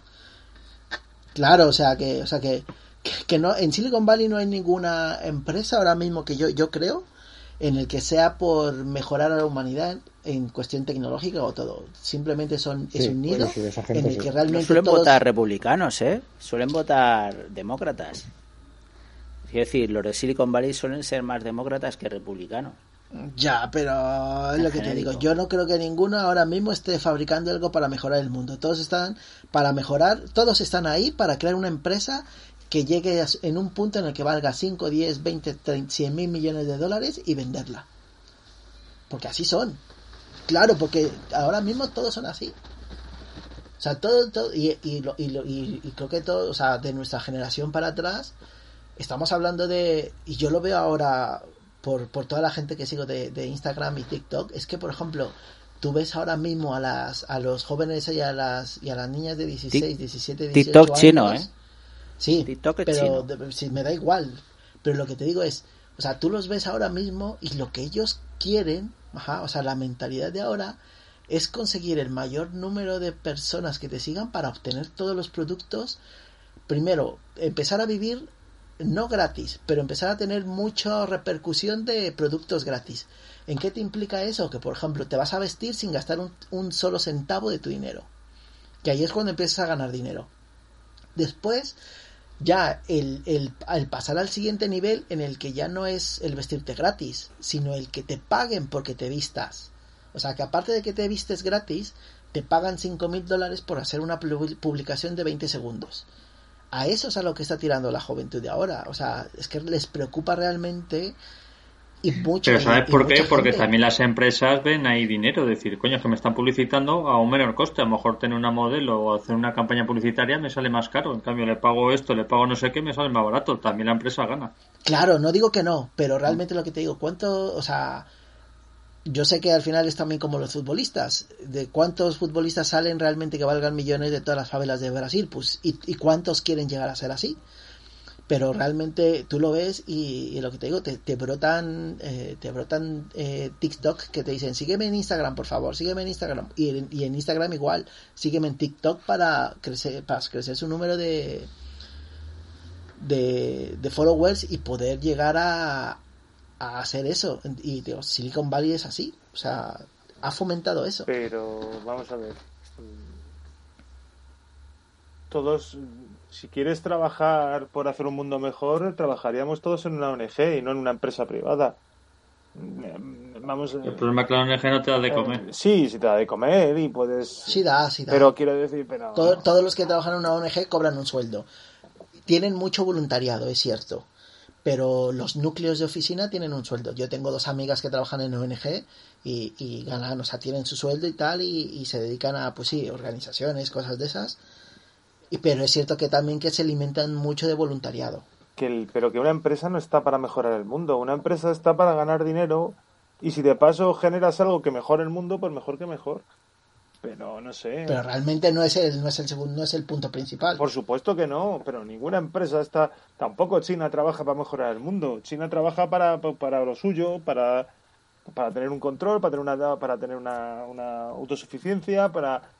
No sé, tampoco seamos, está seamos ¿eh? naifs. Caramba, no sé. el- No, no, no, no, pero eso está cambiando, ¿eh? Yo, quiero decir, est- estoy de acuerdo que en el capitalismo de los 90 y el que hemos vivido es tal y como habla Javi, pero es verdad que hay un capitalismo realmente que están haciendo y que en el que se están apuntando porque porque más más es, es globalista lógicamente como como como debe ser el capitalismo no pero pero eh, están haciendo el- y muchas empresas están apuntando a, a la agenda 2030 de la ONU y son eco-friendly y, y, bueno y un montón de causas friendly Pues si tú no eres nada fan de y- eso. y, y, y, y una y una de ellas y, y, y los que más y unos de los que más que por eso so- por eso votan demócratas antes que republicanos son todas las empresas que trabajan en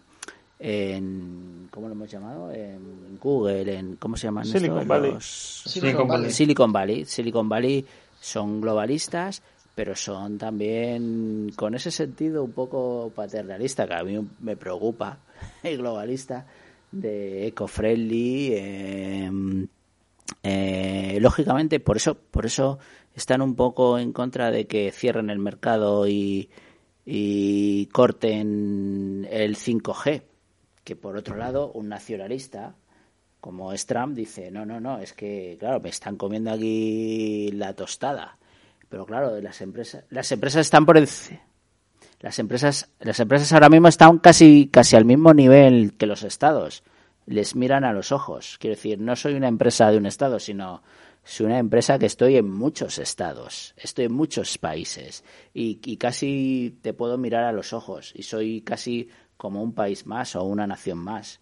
Y, y, y, por eso la lucha hegemónica es un poco más complicada. En, es, es, es, lo que quería decir. Es más complicada que, bueno, que ya, ya fue complicada de cojones, ¿no? En los 80, pero ya no son solo países, sino que las empresas actúan casi como países, tío, en su opinión. Miran a los, miran a la cara, a, miran a los ojos a su, a su propio país, tío. De Silicon Valley es el típico caso de, no, no, no, que venga aquí el 5G, que me da igual que sea chino que sea lo que sea, que, que tienen la mejor tecnología y yo quiero eso, la mejor tecnología. Y por otro lado también son eco-friendly y sobre todo Silicon Valley que tienen políticas de estas muy de la Agenda 2030 de la ONU y bueno, y en España también hay muchas empresas que se acogen a, a esas tal y no digo si es bueno o es malo, sino digo que pasa, que, que está sucediendo eso. Eh, y me, parece me parece muy complicado y me parece muy brutal el, el cómo se disputan el poder hegemónico ahora mismo en, en, en, la época que estamos viviendo. No sé qué pensáis. Mm, yo no lo tengo nada claro. No sé si es mejor o peor, sinceramente. Que, que, que se lo disputen los... Estoy de acuerdo porque, mira, yo hay, un, hay una cosa del eco-friendly que, que yo no entiendo, ¿vale? si realmente nos estamos poniendo en una y vamos a, y, va, y voy a globalizar voy a voy a suponer que, que al final todos somos habitantes de este planeta y nos lo estamos cargando por, por cuestiones ambientales que por eso es realmente la agenda, la agenda 2030 porque se han dado cuenta que si seguimos al ritmo de que seguimos el planeta no va a durar más de 50, 60 o 70 años pero por ejemplo eh, realmente también nosotros estamos en el punto del eco-friendly en el sentido de que, por ejemplo, o sea, te prohíben las pajitas. Ahora. Qué ahora hay... eso, por Dios. Iba a decir popote. A ver, yo es que para mí es un popote. No, yo te diría que es un popote. Que sí, que sí, que sí, que sí. Que sí. Pero. suena muy mal. sí, que yo sé. Yo te hubiera dicho que es un popote. O sea, te prohíben el popote de plástico. Sí. ¿Vale? Que ahora ya todos los restaurantes ninguno te da de plástico y te lo da de cartón. Pero, por ejemplo, ¿por qué mierdas en el supermercado te, te siguen dando fruta en plástico? ¿Por qué, por ejemplo, por qué la botella de agua se sigue dando de plástico y no se da en bricks como la leche? ¿Por qué? O sea, si realmente estamos en uno que, que sí que es más caro, mierda, pero si al final de cuentas las empresas no suben el, suel el precio de las cosas como se les hincha el carajo de cuando quieren, porque no lo consensuan, mierda, pues si el agua ahora mismo vale 70 centavos un litro, pues ¿cuánto me va a costar el brick? ¿90? Pues ya está, hazlo, súbemelo. Me voy a quejar, me voy a quejar, como consumidor me voy a quejar, pero si no la puedo conseguir en, en otro, la voy a tener que comprar. Pues ¿Por nada, qué no lo hacen? Han montado una embotelladora de agua y nada. Claro, es que por, o sea, ¿por qué no lo hacen? Si, si al final de porque es, o sea, no es que el otro día lo vi, que, que una, o sea, que también dentro de, de lo que veo del Instagram y de lo, lo que habla Juanpe de, del ecofriendly es cierto. Vi una, una de, de Instagram que, que decía, adiós plástico, pues fuera de mi vida. Que muchos son de ecofriendly con la vida healthy y tal. Mucho agua, mucha agua, pero bueno, al menos esta ya compraba agua en brick, no en, no en botella de plástico, aunque es, es plástico reciclable, pero sabemos que, que Bueno, tarda si se mucho copia el. IPA, que utilizan la luz y la energía y todos los cables que van de plástico. Y A ver, yo esa, es, hay. yo esa es otra pelea que tengo. Yo es otra pelea que tengo de por qué el Estado te cobra el que pongas unos paneles solares y almacenamiento de luces. Bueno, es otra cosa que, que tampoco entiendo. Pero, o sea, hay cuestiones que, que nosotros no controlamos y que podrían imponernos simplemente ya, como lo han hecho con muchas cosas, y no lo hacen. Yo, yo te digo que, que de la Agenda 2030 me parece un montón de propuestas con muy buenas intenciones, pero el camino al infierno está lleno de buenas intenciones. Y, mm, pues, por ejemplo, Mao cuando se cargó a todos los pájaros que se comían a las cosechas. Y, y, y es que la, la Agenda 2030 que la están adoptando todos los países pertenecientes a la, a la ONU, no, solo hablan de ecofriendly, hablan de un montón de temas que, que todos los países tienen que legislar acorde a, a, esa agenda que han firmado, no solo económica, sino es que hay hasta de alimentación, quiero decir, eh, fomentar la alimentación de insectos, porque porque comer tanta carne es muy contaminante. Bueno, sí, es eco-friendly, pero o sea, son muchos apartados y son muchos tal que nadie ha votado realmente. Quiero decir, eh, la democracia se pone en jaque, se pone en duda. Quiero decir, hay un hay una entidad supranacional que es la ONU. Los países pertenecientes a ellos firman eh, una agenda que se ponen unos propósitos para el 2030 y, y, y luego los, los países, da igual quién gobierne, porque te digo que da igual quién gobierne, ¿eh? la Agenda 2030 se respeta. O sea, te da igual a quién votes, te da igual si estés de acuerdo o no estés de acuerdo. Eh, eso se tiene que, trazar o se tiene que cumplir. Lo tienes que cambiar en leyes y tienes que poner un IVA más alto a bebidas azucaradas y porque porque es así. O tienes que cerrar por mucho man que te pese tienes que cerrar los centros de Madrid eh, al tráfico, que, que, yo no yo no voy a entrar a valorar si es bueno o malo. Lo único que hablo es que la democracia se siente eh, se siente resentida y con lo cual hay una hay un tema que yo a veces propongo es que a lo mejor la democracia no es el mejor sistema, sino una dictadura bien pensada como puede ser la, la Agenda 2030, tío, que, que, que es supranacional, nadie lo vota y cuando digo nadie lo vota, ningún país, ni, o sea, ningún nadie de la población. Eso va, eso va por expertos, son recomendaciones por expertos. Entonces, y se aplica.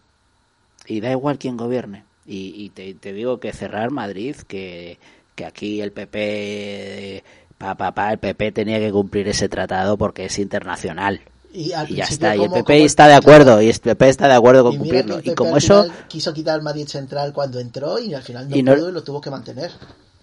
Claro, no, no pudo. Hizo un poco el apaño para su parroquia, porque lógicamente no puede perder votantes, pero es que son acuerdos supranacionales, que decir, la democracia se siente resentida.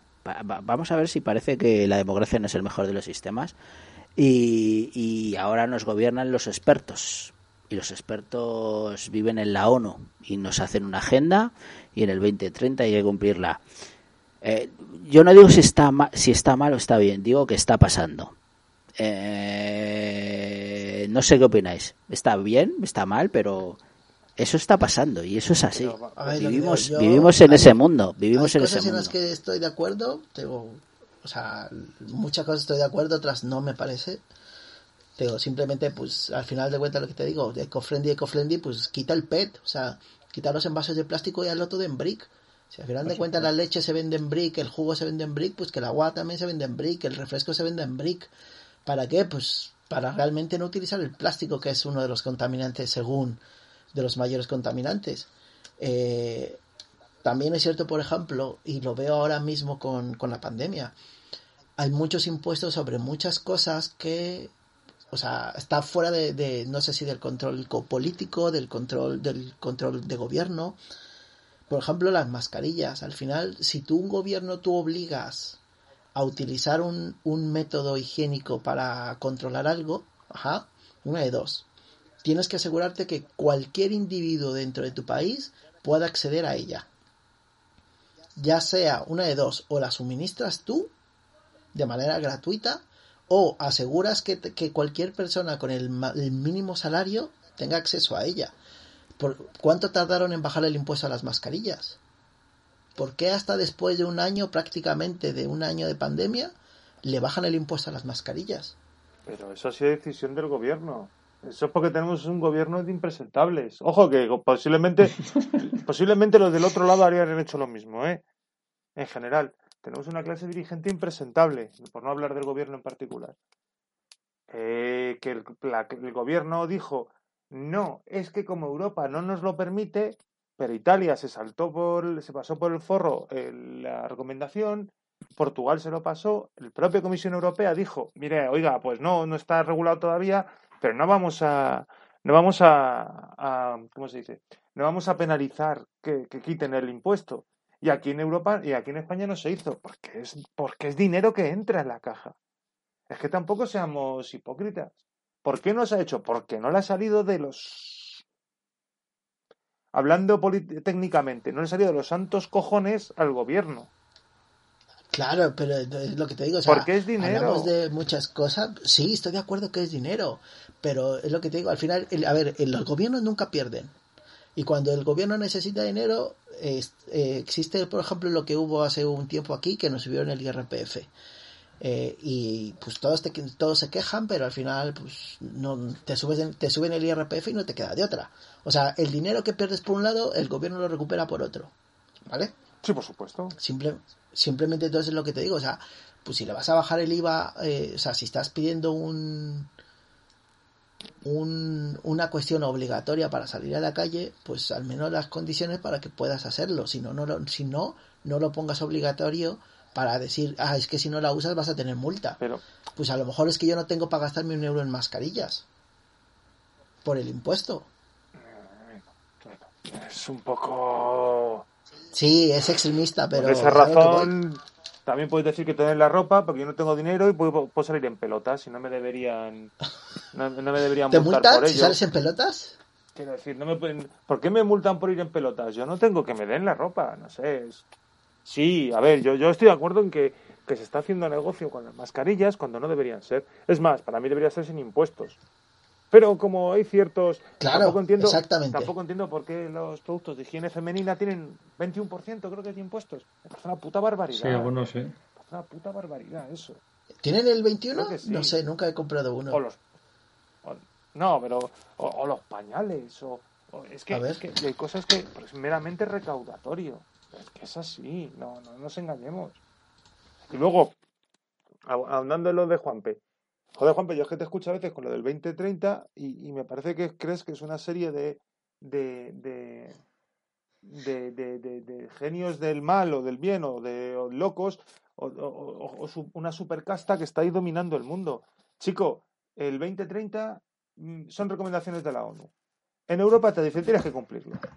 Te lo dirá Alemania, te lo dice Francia y ya da igual quien lo diga más. Si no, salte del grupo, porque Trump se salió de Kioto, se salió de no sé qué y dijo a tomar por saco con todo. Yo cierro el chiringuito. Como algún día nos Sí, gobiernen Dijo que él no iba. Claro. como algún día nos gobiernen los tres malos de Superman, eh, no sabéis a quién me refiero. Eh, bueno, da igual. Eh, Sí, yo sí, sí, lo lo sé. sabes, ¿no? He visto el meme. Vale, pues esos igual nos sacan de todo esto y dirán a tomar por saco. No, Ahora bien, no lo creo. ahora bien, bien que vamos a poner el cazo cuando Europa nos va a dar 170.000 170 millones o 140.000, si es verdad que ahora no, no, lo, no lo cortan Hungría y compañía y Polonia. Pero, pero decirme que te tienes que callar la boca porque te doy dinero es una No, forma de no, extorsión. no, no, eso- no, no, no te tienes, puede. no te tienes que callar la boca. Lo que tienes que es, a- a- tienes que aceptar las reglas. Joder, si tú haces, oye, lo que no puedes decir es, no, tío, yo pongo el cazo, pero algo que me saca los cojones. Tú dame dinero, yo hago lo que me saca los cojones. Pues chico, No, no puedes. Porque era como con lo que te dice tu padre cuando era joven. Vives en mi casa, aceptas mis reglas, ya está. Y si no te puedes, te buscas, te haces tu casa y haces tus reglas. claro, tío. Y bueno, hablando de, de eso, el- es el 21 de pañales y los, los compresas y tampones el 10. Me sigue pareciendo mucho. Apoyamos, ap- apoyamos la democracia como sistema eh, de, de decisión Por política supuesto. o, o apoyamos o, preferimos no, no, no, no, o preferimos sí. que los expertos nos ya lo decía Churchill, sé, tío. ¿eh? Eh, en la democracia Pues- pues es el menos no malo de todos los sistemas. Pues esto no es democracia. ¿Pero ¿Cómo que no es democracia? Hombre, si hay, si hay entidades supranacionales que te dictan qué tienes y qué no tienes que hacer, eh, independientemente de lo que votes, porque quiero decir, lo van a aplicar incluso los los malos de Superman van a aplicar lo mismo, vamos, estos estos no son estos, estos son estos son Pero, pero vamos. el PP Plus, el PP Plus. Esto cuando dicen que son que son extrema derecha, digo, no, no, no, esto es el PP que quiere que pues el PP un, un poquito más. Pero vamos, que lo único que quiere es vivir de las instituciones igual. y, van a obedecer tratados, pero vamos, no, no, pero vamos, pero, pero obedecido. Y quiero decir, entonces, a lo que voy es, estamos, estamos, creemos en la democracia o creemos en, los, eh, o creemos que en los expertos da igual lo que votemos, se va, se va a hacer lo que digan los expertos. No lo sé. Pero tú qué entiendes que, que, que yo que yo que yo que yo a lo mejor que yo a lo mejor soy estoy a favor de de que, bueno, que nos dirija a los expertos porque la democracia, bueno, no, no tiene por qué tener razón. Ahora, no, a lo mejor no tiene razón, pero sí que es verdad que es lo que quiere todo el mundo, aunque se equivoquen. Pero tú qué entiendes por democracia. Quiero decirte, votar todo. De verdad, que aquí nos hacen votar en dos elecciones en un año y ya nos decimos, joder, estamos votando a todas horas. Votar todo no, pero, pero imagínate, imagínate, yo estoy totalmente en desacuerdo de, de lo de, o sea, yo estoy a favor de cerrar Madrid y que no entren los coches. Pero tú imagínate que el PP ha prometido eh, abrir abrir el abrir en Madrid. Eh, tú fíjate que es una cosa en la que yo estoy en contra, pero es que lo que yo esté en contra o no esté en contra no importa, lo que importa es lo que diga el pueblo y lo que diga la gente en sus votaciones.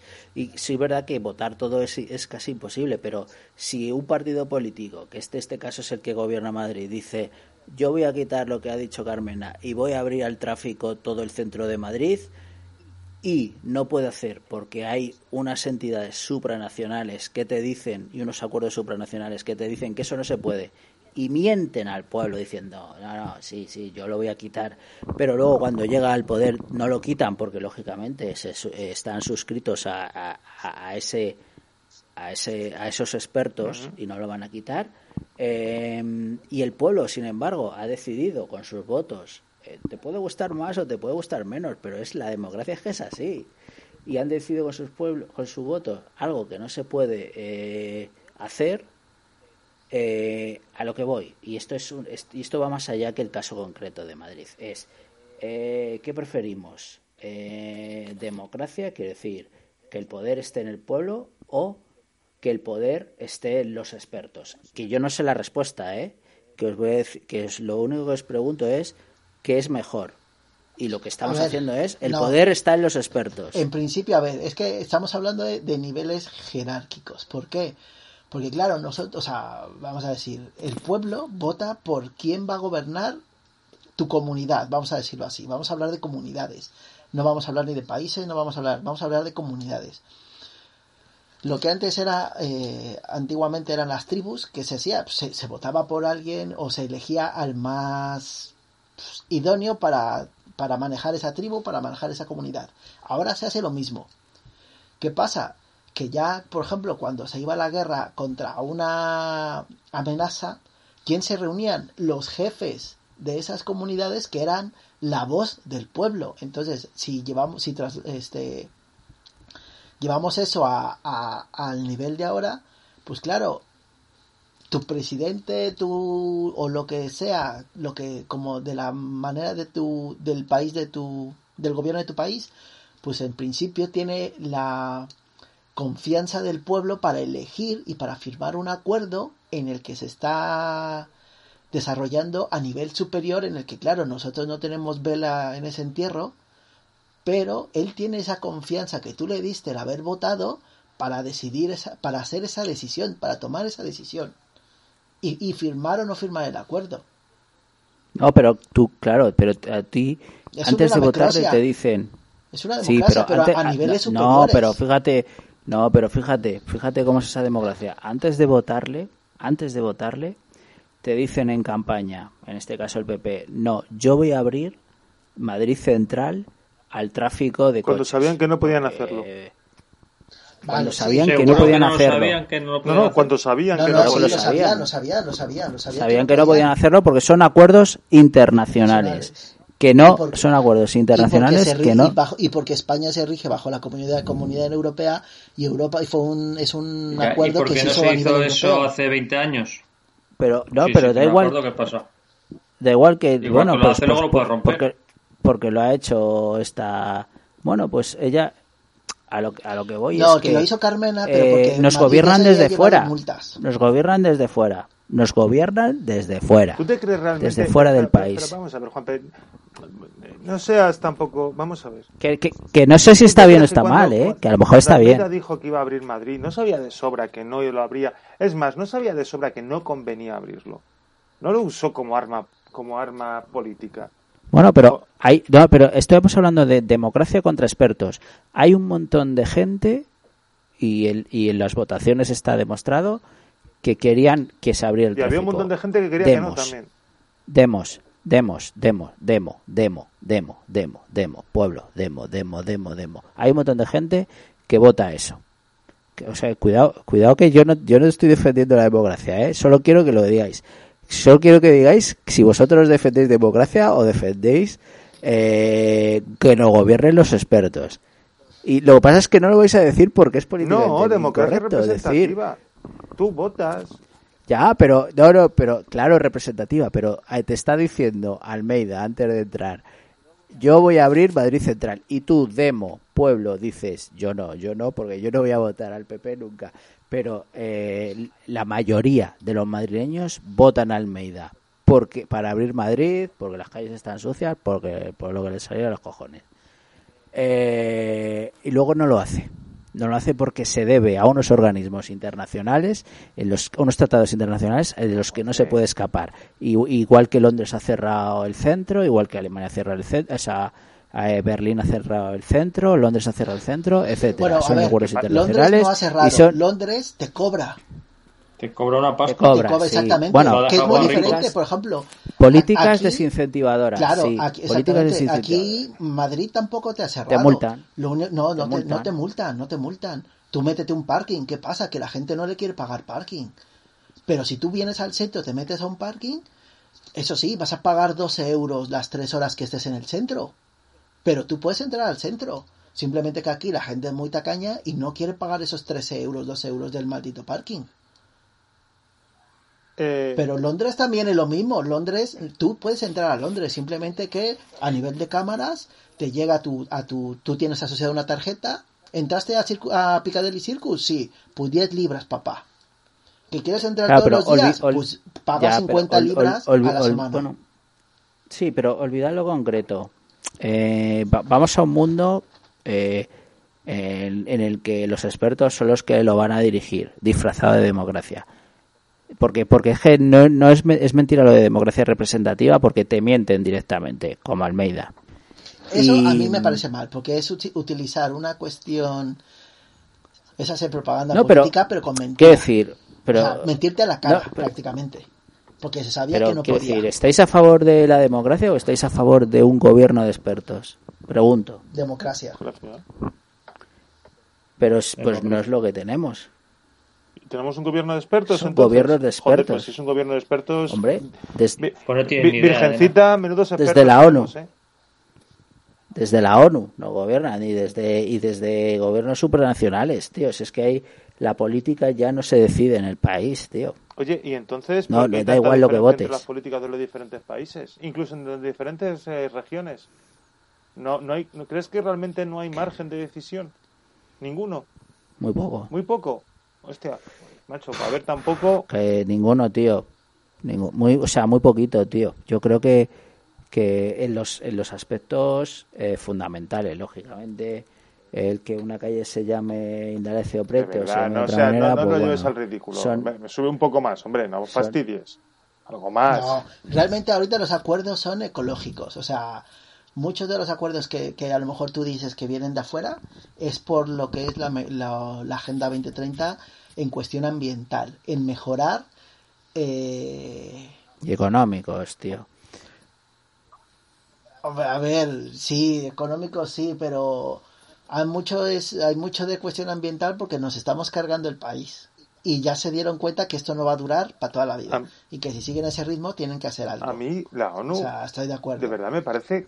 Pero un pueblo es un pueblo es libre o debiera Pero- ser libre de estrellarse. Juanpe, pero si me- No, no, es que Pero ¿cómo que libre de estrellarse? Venga, venga, por pregunto, Dios, ¿eh? espera, espera, espera, no, no, no, re- no, no, rebobina, rebobina. Vamos a ver, va- va- va- vamos por partes.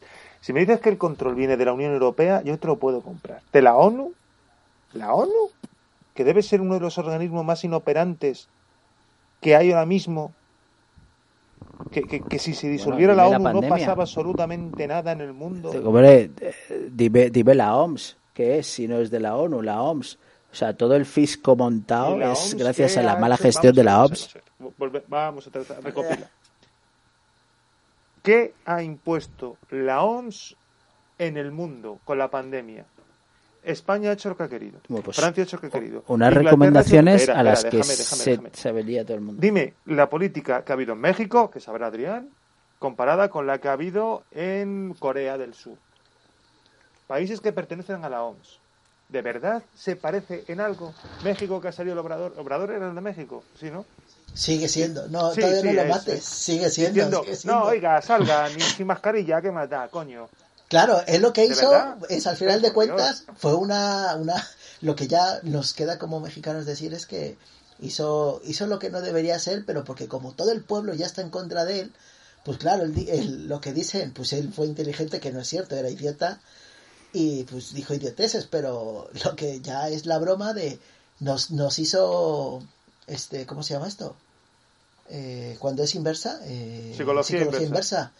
Psicología inversa. Si él nos hubiera dicho como mexicanos, no, no, que quédense en casa, eh, no salgan, cuídense, ahí van todos los mexicanos a salir. En cambio, como él te dice, no, tú compra tu santito y con esto estás protegido, pues claro, los mexicanos dicen, es que este es idiota y nos vamos a quedar en casa. Y el- durante la pandemia, durante el inicio de la pandemia, el control fue más ciudadano que, por- que político. También se saltó realmente todo lo que dijeron toda la, la organización, cualquier organización de la OMS. O sea, hizo lo que quiso. Es que la OMS, es que la OMS no ha tenido ni... Se lo ha recomendado, la, la OMS lo ha recomendado, ha dicho recomendaciones y aún Pero así no puede hacer no, tiene ni puta idea, la porque OMS tampoco sabe sobre La el OMS tema. sale el tío este, el, el, el, el- el- el secretario, creo que es, creo que es este, creo que es etíope, diciendo, oiga, esto, oiga, lo otro, nadie le hace ni puto caso. Oiga, que bueno tragedia, nadie le hace ni puto caso, aquí abrimos en verano. De verdad, tío, ¿tú crees que la ONU realmente tiene algún tipo de poder? El, el acuerdo eh, 2030. Joder, pues yo creo que la gente más o menos lo sigue, los protocolos de Kioto, diciendo, coño, vamos a intentar hacer algo. Pero no, no solo países, ¿eh? Eh, empresas también. Conozco a varias empresas que lo meten que lo meten en su en su y política que lo cumplen. De verdad que la- somos responsables con el medio ambiente, pero, pero, pero ¿qué cojones es esto? De verdad, ¿qué me estás diciendo? No, que tío, pero por el amor de Dios, es que, es, postureo puro y duro. Sinceramente, a mí la ONU me parece algo completamente inoperante ahora mismo.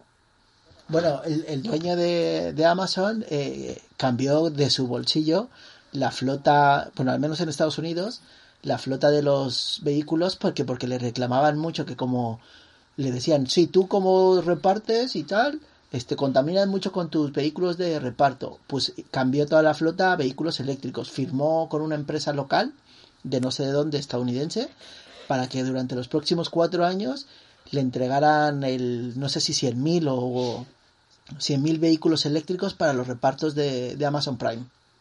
Pero, De su bolsillo, y, ¿eh? De su y bolsillo. tranquilo que se, Y- que se va a encargar de publicitarlo. Y tranquilo No, que le va no, a sacar lo- partido. No, no, no, ¿sabes por Y sí, lo dijo. Y lo dijo, lo dijo en una cumbre en el que dijo, ok, todas las empresas, porque todas las empresas me están tirando que yo contamino. Perfecto. Pues ahí está de mi bolsillo las, los 100.000 unidades que utilizo para reparto de Amazon Prime a eléctrico durante los, los, primer, los próximos cinco años. Dice, ¿qué empresa va a hacer lo mismo? Que porque a mí no me interesa la Agenda 2030, que en el 40 todos los, los, los vehículos tienen que ser eléctricos. Yo lo voy a hacer 10 años antes. O sea, y es cierto, lo publicitó con el sentido de que, ahí está, me- tanto me están jodiendo, pues yo lo voy a hacer 10 años antes de su agenda. A ver qué otra empresa con el nivel transnacional como es Amazon lo hace. A mí no me parece, Claro, a mí no no- me parece no- mal. Pero bueno, que al final esto, todo eso, al final eh, también todo, eh, como lo de los, recientemente los jugadores del Barcelona, que decía que se iban a bajar el sueldo para, porque sienten el club y todo eso. Digo, serán mentirosos. Lo que hacen es aplazar esa deuda, decir, vale, yo no cobro este dinero, y es que es publicidad engañosa. Y, la gente, ah, mira, joder, busqué que, que tío, mira, ha respetado la empresa, siente el escudo y se ha bajado el sueldo. Cuando es mentira, lo que está haciendo es decir, oye, ya me lo pagarás de aquí a cuatro años. Claro, si todos lo van a Digo, cobrar. así sientes tú el club. O sea, cuando tú te entiendes a otro principio, como lo que venden es eso, ah, mira, pues se han bajado el sueldo, no sé qué. Realmente no se lo han bajado. No, no, final lo único que todo el mundo fue- propaganda engañosa. Fue aplazar el, el- el- los pagos durante los próximos cuatro años en bonus. Diluirlo. Pero bueno, pero Amazon sí lo hizo, ¿eh? Este, ahora te... Sí, sí. Y más que nada solo para ¿Y, y- callar y- a y las seguro que lo puso de, lo, de su bolsillo? O bueno, se lo Ah, pondrá sí. ahora de su bolsillo, pero luego lo- lo cobrará. No, a ver, lo puso de su bolsillo, pero simplemente por callar y porque tiene el dinero para tirar montones. Eh, pero para callar a las empresas que lo estaban molestando de que él contaminaba, contaminaba mucho con, con el reparto de Amazon Prime. Sí, sí. Y lo único fue para eso, callarlos y decir, yo no voy a hacerlo en, cuaren- en el 2040. Para el 2030 toda mi flota va a ser eléctrica. A ver qué otra empresa lo puede hacer. Lo, lo- lo que no se puede, y esta frase es tuya, Juanpe, es soplar y sorber a la vez. Lo que no puedes decir es que no llegamos a ningún acuerdo eh, a nivel transnacional para mejorar el mundo, que nos lo vamos a cargar, no sé qué, y cuando se llega a un acuerdo transnacional, joder, es que un comité de sabios ha decidido, nos lo están imponiendo. no- No, no- se puede ser como la gata Flora. O sea, quiero decir. Que si se la mete en chilla y si no llora. No, coño, pues, pues oiga, vamos a llegar a un acuerdo. ¿Hemos llegado a un acuerdo todas las naciones? Sí, porque eso es un acuerdo que se llegó en, a, a nivel transnacional. Oiga, ahora te- me lo imponen. Pues, pues oiga, sí, usted ha firmado. Y esa es una de las ventajas de China, ¿ves? Que China tienes una cosa clara. Que dentro de 30 años sabes quién va a gobernar. Eso, Si no se, si no se muere, eso sí. se lo dijo Stalin a. Eso se lo dijo Stalin a, Church- a Churchill. Creo que fue en Yalta o en Potsdam. Le dijo, mire, le dijo a Churchill y a. y a- y a- lo diré. Y a Roosevelt. Lo único que sé es que la próxima el que voy a estar voy a ser yo. Ustedes no sé si estarán. Entonces, quiero decir, tío, si llegas a un acuerdo, pues habrá, tendrá que ser eh, intergubernamental. Quiero decir, a ver cómo lo digo, no sé cuál es el palabra. Pero efectivamente, si un gobierno lo acepta, tendrá que aceptarlo los que vienen después. Porque si no, no vale para nada. Porque mucho se montó cuando, cuando Trump salió de Kioto, Eso es como lo de la ley de educación, que está cada vez que viene un gobierno lo se mismo, cambia. Un lo mismo, lo mismo. Joder, no hay grandeza realmente. Y para una puñetera vez que hay grandeza, lo que no podemos decir es que esto es antidemocrático. Bueno, pues bueno, nada, tío. Entonces, pues no. Que no, que si yo no lo critico, ¿eh? Sí, sí, no, ah, no me jodas, Juanpe, si lo criticas. No, no, no, no, no, no, Javi, Javi, Javi. No, no, no, no. Es que pues, yo lo que critico es que a lo mejor la democracia no es el mejor sistema y es que los expertos tienen que estar eh, un poco porque la gente la gente opina cosas que van en su contra, como por ejemplo votar al PP porque me abren Madrid Central. El problema, es que la democracia no sea un buen sistema. El problema es que los políticos que tenemos son unos irresponsables. Porque deberían decir, oiga, mire, Madrid Central puede estar mejor o peor. Y lo ha hecho, lo ha hecho Carmena, que es una roja peligrosa que el día de mañana igual mata a todos los empresarios y los cuelga de sus tripas y, y entra en los conventos y viola a las monjas. Pero, oiga, es algo que nos viene y tenemos que aceptarlo. Esa es la irresponsabilidad. No, pero no, ya sí, pero y si la gente aún así sigue queriendo eso, tío, que ¿dónde dejas la opinión de la gente? Es es, es mi pregunta. Es eh, en Madrid eh, la gente con su voto ha demostrado que lo que quiere es que abra Madrid Central. La gente no vota Eh, exclusivamente a... Pero tú por lo centras a votar más cosas. Claro. Dentro de las que Bueno, cosas puede ser más que cosas eso- malas, que, más que no cosas te digo yo- malas. bueno, de, de cosas para ti a lo mejor son más malas. Habrá, habrá para otros que pero habrá claro, cosas La vota exclusivamente eso, la Pero- gente, que parece que... Hay- hay- pero Habrá lógicamente que sí no vote les exclusivamente y no, no tengan dejan. idea y sean unos ineptos. Pero Lo que te- este, lo que igual, que decir los que- que votan a los otros. Hombre, en, en este gobierno, por ejemplo, lo, lo puso Carmena, pero el PP lo sigue llevando a cabo. Al menos los medios que llegan. tarde o temprano, ese tipo de normas van a llegar. Tarde o temprano llegan. Ahí Me da igual que no lo ponga uno o otro. Es igual que cuando sale de la crisis. Se ponen las medallas justo el gobierno que está gobernando. Pero realmente los que, los que, salen, los que sacan al país de la crisis somos los trabajadores, los que estamos ahí trabajando, dándonos callos siempre día a día. Hombre, a ver, es la clase ¿Eh? media, eh, y ya no existe la clase media realmente.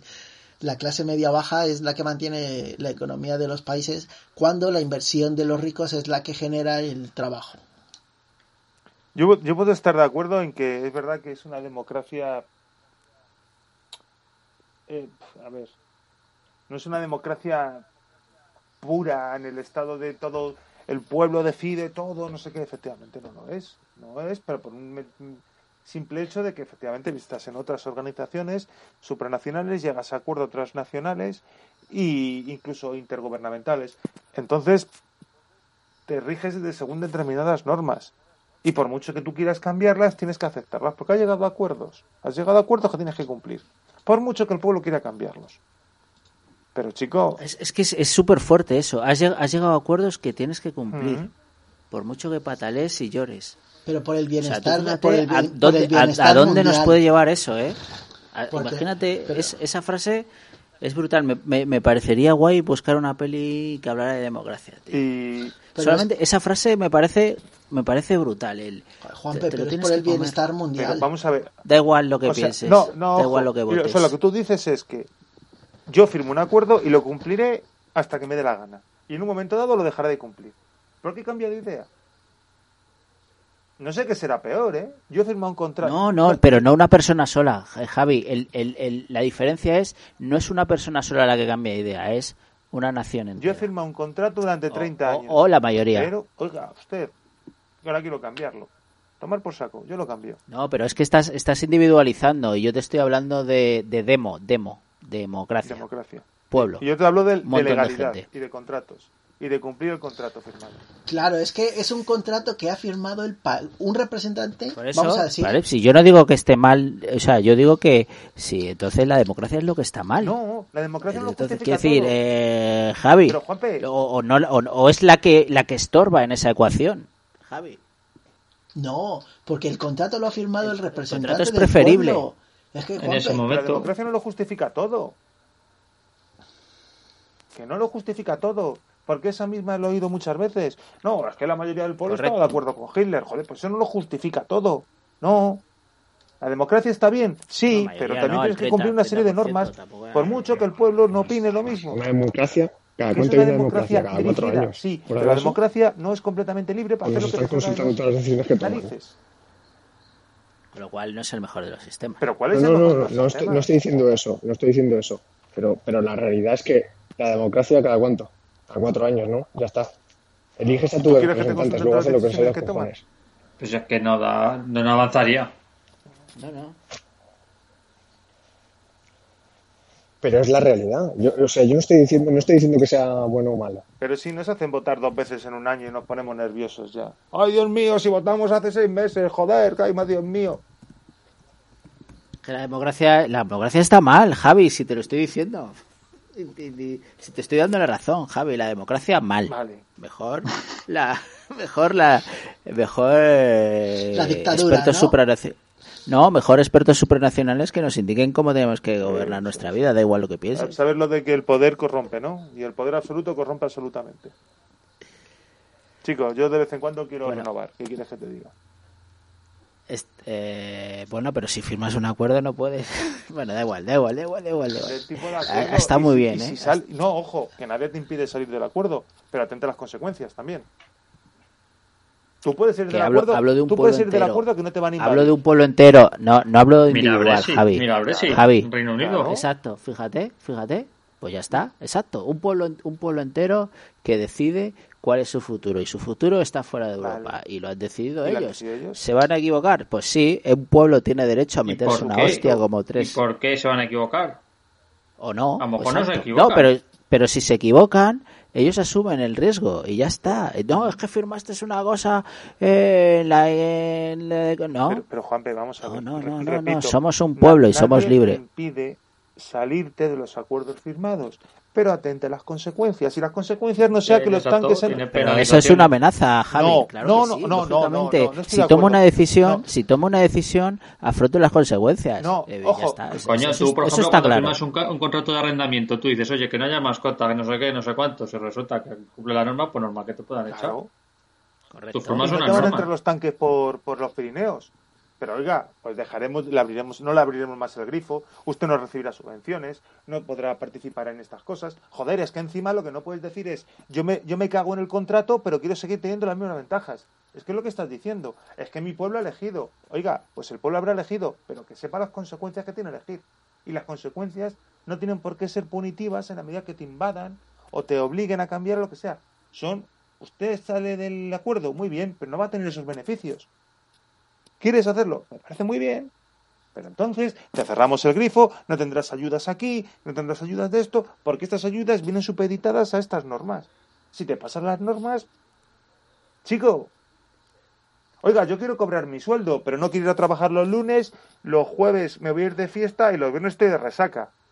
Oiga, usted a la puta calle. ¿Cómo es esto? Usted siendo punitivo conmigo. Porque, porque me he reunido conmigo mismo y democráticamente he decidido que estas son mis normas. Oiga, pues, Qué buen ejemplo, ¿eh? es así. Oiga, pues vaya usted a la puta calle. No, no, no, Ostras, usted me está imponiendo. Pues sí. Mira, Chico. no, es que te hablo de Madrid Central. Si eh, la mayoría de los madrileños están putos locos y son unos subnormales y no quieren Madrid Central y han votado un partido que les ha dicho que no, no, pues deberían tener lo Pues que han votado, la culpa ¿o al no? partido que no tenga los santos cojones de cumplir sus normas. Y si no, castiga al partido. Pero no digas que, joder, es que no lo imponen. No, no, te están diciendo, oiga, usted ha firmado un contrato, cúmplalo. No lo cumple, me parece de puta madre. Que atengas a las consecuencias que tiene no cumplir un contrato. Que tiene unas cláusulas de O sea, penalización. es el problema, que el, el que ha firmado el contrato no, se, no ha sido el pueblo. Sido... No, ha sido el representante del pueblo. Lo del, lo del 2030 son acuerdos de la ONU, ¿eh? sí. Y tú no tienes por qué firmarlos, ¿eh? No tienes por qué adherirte a esos acuerdos. Ojo, Ya, ya, ya. te has adherido a los acuerdos. Oiga, luego cúmplelos. Tío, es que, sinceramente, echar la culpa a Almeida por prometer algo que no puede cumplir. O, o oblígale a cumplirlo. Pero luego, oye, pues no vamos a comer con patatas. Ya, pero lo- lo- a lo que refiero es que los partidos políticos juegan a la democracia eh, con cosas, eh, prometiendo cosas que no pueden cumplir porque hay acuerdos supranacionales. Y, y la gente, eh, pues hay gente que no quiere cumplirlos. Yo, en este caso que estamos poniendo, yo estoy a favor de, lógicamente hay que cerrar el centro, tío, a cal y pero, pero joder, si es que pues yo es que a veces pienso, digo, es que la democracia está equivocada, porque si la democracia me da como resultado que quieren abrir el puto Madrid todos estos locos, eh, pues es que la democracia no funciona. O, o, o, o, eh, efectivamente la democracia funciona y si un pueblo se quiere tirar por el acantilado, hay que dejarle y que aprenda. No lo sé. Y lo, lo que lo que no me parece es ir de dictador y de, ay, pobrecito, el pueblo que no tiene ni puta idea de lo que quiere y bueno, tenemos que engañarle, decirle qué tal y luego no hacer ni le ni puto caso. Eso es lo que me parece no, eso mal, está- tío. vale. Y eso es lo que pasa. Y eso es lo que pasa. Es que eso es lo que sucede, tío. Lo que, Es que eso es lo que lo que sucede. de claridad, lo que tiene que decir, oiga, esto, esto y esto, y esto tiene estas consecuencias. Y esto y esto y esto tiene estas consecuencias. ¿Qué quiere usted? Hombre, pues quiero esto. Vale, muy bien. Yo lo he prometido. Y si no, que me fiscalicen por no cumplirlo. Que es algo que sí que deberían hacer, fiscalizar por no cumplir las promesas electorales. Pues tío, Brexit. ¿Me quiero ir de Europa? No, vamos de Europa. No, pero es que me quiero ir de Europa, pero quiero mantener las fronteras de Irlanda y de y de y de ¿cómo se llama esto? y de Gibraltar. Y luego aparte quiero que los territorios de ultramar y quiero seguir teniendo ser socio eh, prioritario y luego aparte, oiga, usted váyase a la mierda, váyase de Europa. Joder, es que cómo se pone usted, Pues me está amenazando. No me jodas, tío, no. Oye, ah, yo siempre lo he dicho, votar con las tripas es peligroso. Y cuando votas diciendo, por la gracia voy a votar a este porque se van a cagar, jaja. Pues, tío, tiene sus consecuencias. Joder, lo que lo que ha dado de sí la caza de los trubos rojos. Sí, podría haber, ha podría haber sido Mary Poppins, también un te digo. brutal. también, sí, nos hubiera dado igual. No, no, pero salió el tema de... ¿Por qué salió el tema al final de cuentas? Porque Juanpe quería hablar de la democracia y Ah, claro, o- sí, o sí, el sí, 2030. Y estaba ahí dando, dando, dando, preguntando. Eh, no, no. Ah, sí, no, de la hegemonía. Estábamos hablando de la lucha hegemónica entre Rusia y Estados Unidos en los años 70, 80 y ahora pues el, el- la nueva lucha que hay. Que yo creo que la de China y Estados Unidos está clara, pero es que ahora hay un componente mayor que son las empresas que, que, que, que miran que miran a la cara a los sí, estados como, claro, como un claro. interventor más. Que si no nos tiramos otra hora hablando de lo mismo. Sí. Bueno, chicos, eh, pues nada, eh, resumen rapidillo y recomendación. Eh, empiezo por Juanmi, ¿estás? Sí. Ah, pues, pues. Es que como no te vemos ni la cara ni. Como no te nada, vemos, claro. No, es que me he salido. eh, Además, he apagado la luz y ya ni se me ve. A Ah, ver, vale, vale, vale. bueno, resumen. eh, lo que decía al principio, a mí me ha gustado mucho. Es una, una película, no es que tenga el guion más férreo del mundo, pero es una película muy entretenida, que mantiene ahí en tensión y que, que da para, para mucho, para luego comentar mucho como estamos viendo. Así que muy satisfecho con la peli. Recomendación de esta semana. eh, ya sé que lo hemos comentado otras veces, pero otras veces todavía no había empezado a verla y ahora sí. La, la serie de Cobra Kai me está gustando mucho, mucho. Estoy a punto de terminarme lo que hay hasta el momento publicado y está muy bien. Sobre todo la primera temporada me ha gustado muchísimo. No, lo- no, ni los buenos son tan buenos ni los malos tan malos. Muy divertida. Y, sí, sí, sí. Nada, eh, yo creo que, que vale la pena verla. Se ven rápido, capítulos de media horita. Muy, muy bien, muy bien. Muy recomendable. Pues nada, Raúl, si quieres tú. Pues a mí, pues una de las películas de esta de acción y suspense e intriga ahí con el tema de los submarinos que, que me gusta. De hecho, cuando la, la he vuelto a ver, me ha recordado mucho otra que vi que se llama Hunter Killer, como recomendación. A lo mejor no para tratarla, pero bueno, para recomendarla, para verla. Y, y poco más. La verdad es que la de Cobra Kai a mí me gustó la serie y animo a todo el mundo.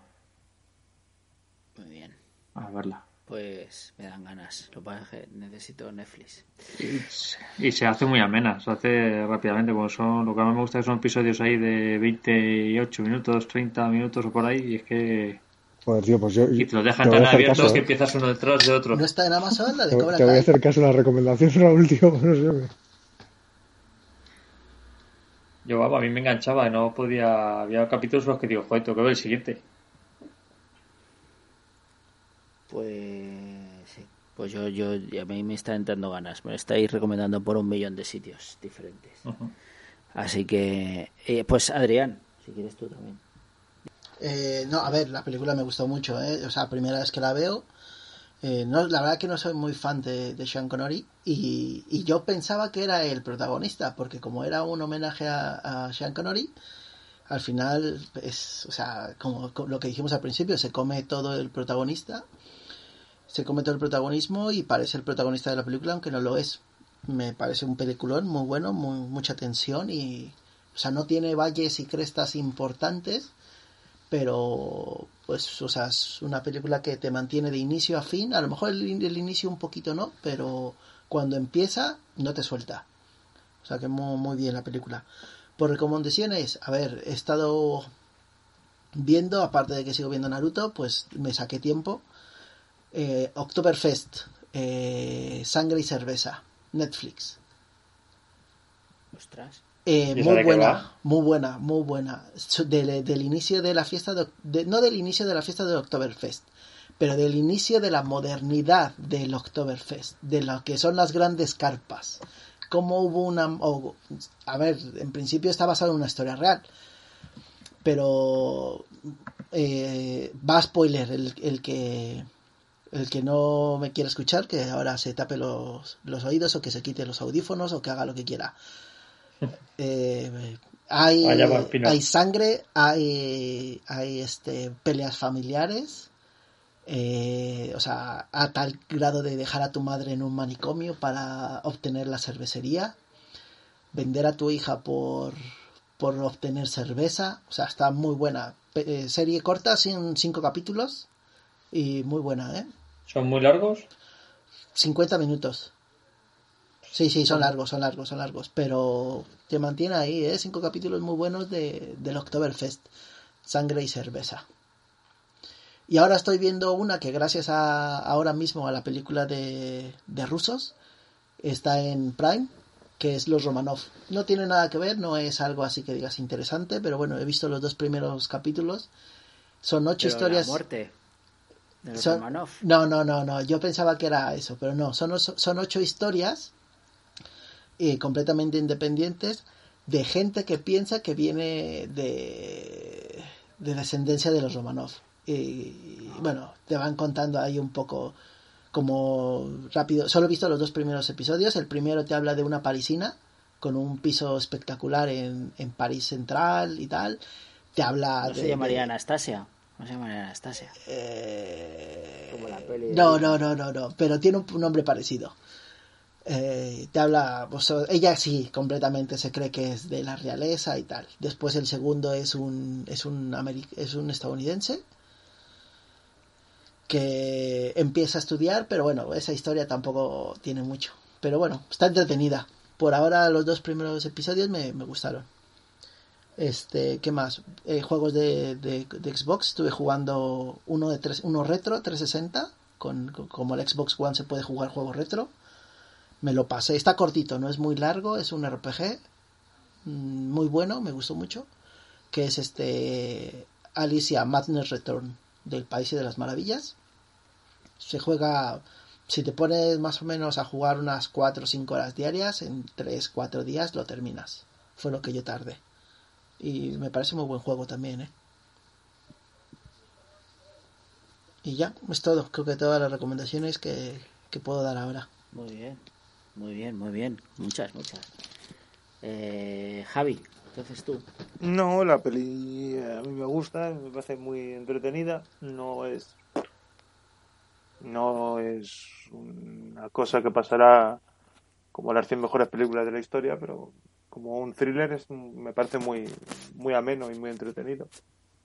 Y recomendaciones, mm, me vi la de Gambito de Dama, que tiene tiene sus cosas, es verdad que tiene cosas que son muy, se las toma muy, no sé si la habéis visto, pero bueno, tiene una, cier- cierto tema de adicciones de la, de la chica que se lo toma así muy a la ligera.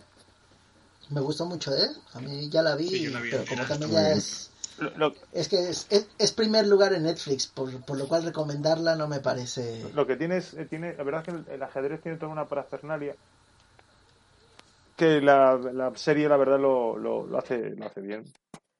No tienes por qué saber de ajedrez, ni siquiera cómo se mueven las fichas. Sin embargo, te quedas, te quedas bastante, te quedas, mm, eh, te, te absorbe la, la- to- toda la, la mística que tiene alrededor y esto. Pero bueno, la esta serie está bien, entretenida.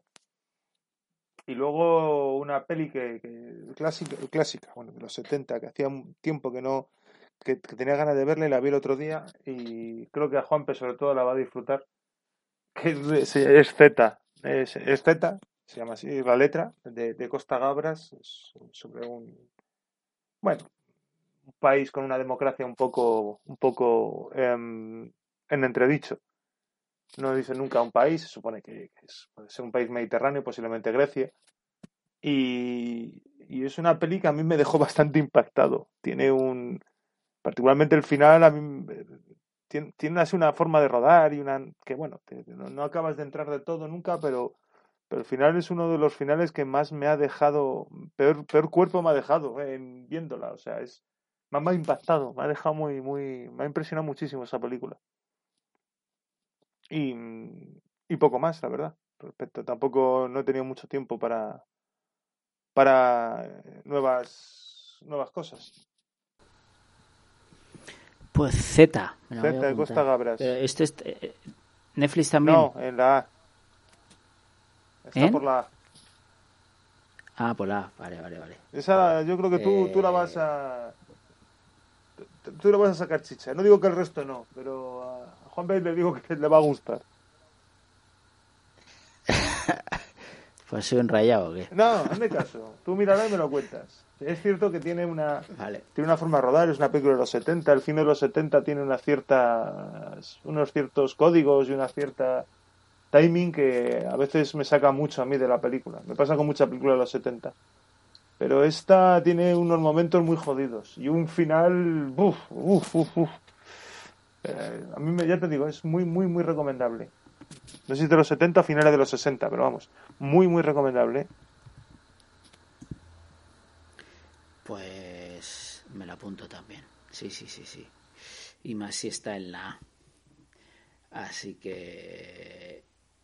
Vale. Pues nada, yo la peli igual, a mí, a mí me ha gustado mucho. A mí me parece un peliculón y me parece cómo actúa Sin Connery. Dicen que, que está un poco peor porque se le nota mucho, eh, si lo ves en versión original, porque se le nota mucho el acento eh, escocés y no sé.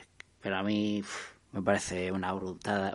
Me parece brutal cómo lo hace todo, tío. Cómo lo hace lo del idioma, que está hablando en ruso, se acerca a la cámara y se aleja y está hablando en castellano, pero, pero tú ya estás figurándote que está hablando en ruso y por lo visto el director este lo hizo en Guerrero 13 con Antonio Banderas, que también cuando estaba aprendiendo a hablar musulmán Antonio Banderas y tal. Y... Eso la primera vez que lo vi yo No sé, me fue en Mezores o Vencidos, en la del juicio de Nuremberg. Ah, Eso es la primera vez que lo vi. la antigua, Sí, la de blanco sí. y negro. Es, es la primera Ah. vez que vi eso. Hablando en alemán, He visto la peli. Pues ese efecto, no, sé si es anterior, pero la primera vez que lo vi fue en esa película. Está hablando en alemán, se acerca y cuando se aleja ya está hablando en castellano o inglés, en versión original. Y me parece una forma muy natural de hacerlo. Sí, sí, sí, porque te das cuenta de que, bueno, siguen hablando Mm. en, en su idioma. Sí, sí, sí, sí. Además en lo de Nuremberg que llevan los pinganillos y, y tal. Sí, sí, sí. Muy, muy. Sí. Y, luego recomendaciones, pues yo estoy un poco igual. Bueno, bueno, quiero decir, yo el peor que todos porque no he, no he podido ver nada, así que no, no he tenido tiempo. Así que nada, dejo solo un- una recomendación que hoy, hoy han abierto el mercadillo de Navidad de la Plaza Mayor de Madrid, supongo que del resto de comunidades también, así que mi consejo para los que nos escuchan es no os aglomeréis, no vayáis mucho, si podéis estar en casa, cuidaos que nos, que nos queda, nos queda poquito para la vacuna y, y para salir poco a poco de esto. Gracias a la ciencia, no a ningún gobierno, a la ciencia, más que nadie, pero hay que aguantar. Responsabilidad civil y personal, porque los gobiernos parece que no nos van a sacar de esto. Así que salvaos vosotros mismos. y nada más. Era lo único que tenía que decir. Así que ha estado muy bien. Así que muchas gracias a los almirantes que han conducido conmigo este este submarino.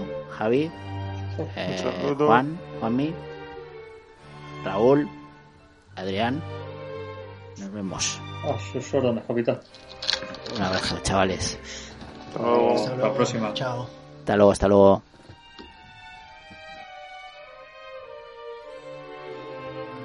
Voy a poner la canción Zaka de, de los soviéticos. ¿El himno vas a poner? Flipa. La que estuvieron cantando en el Ese submarino. es el himno soviético. No, la, con la que empieza, la que empieza. Ah, no, con la canción que ya. empieza. No, pon el- pon el- ¿Pongo el himno? Pues lo sí, pongo. claro. Pues voy a poner el himno de la Es URSS. de Rusia Sí, sí, también. sí. Ahí.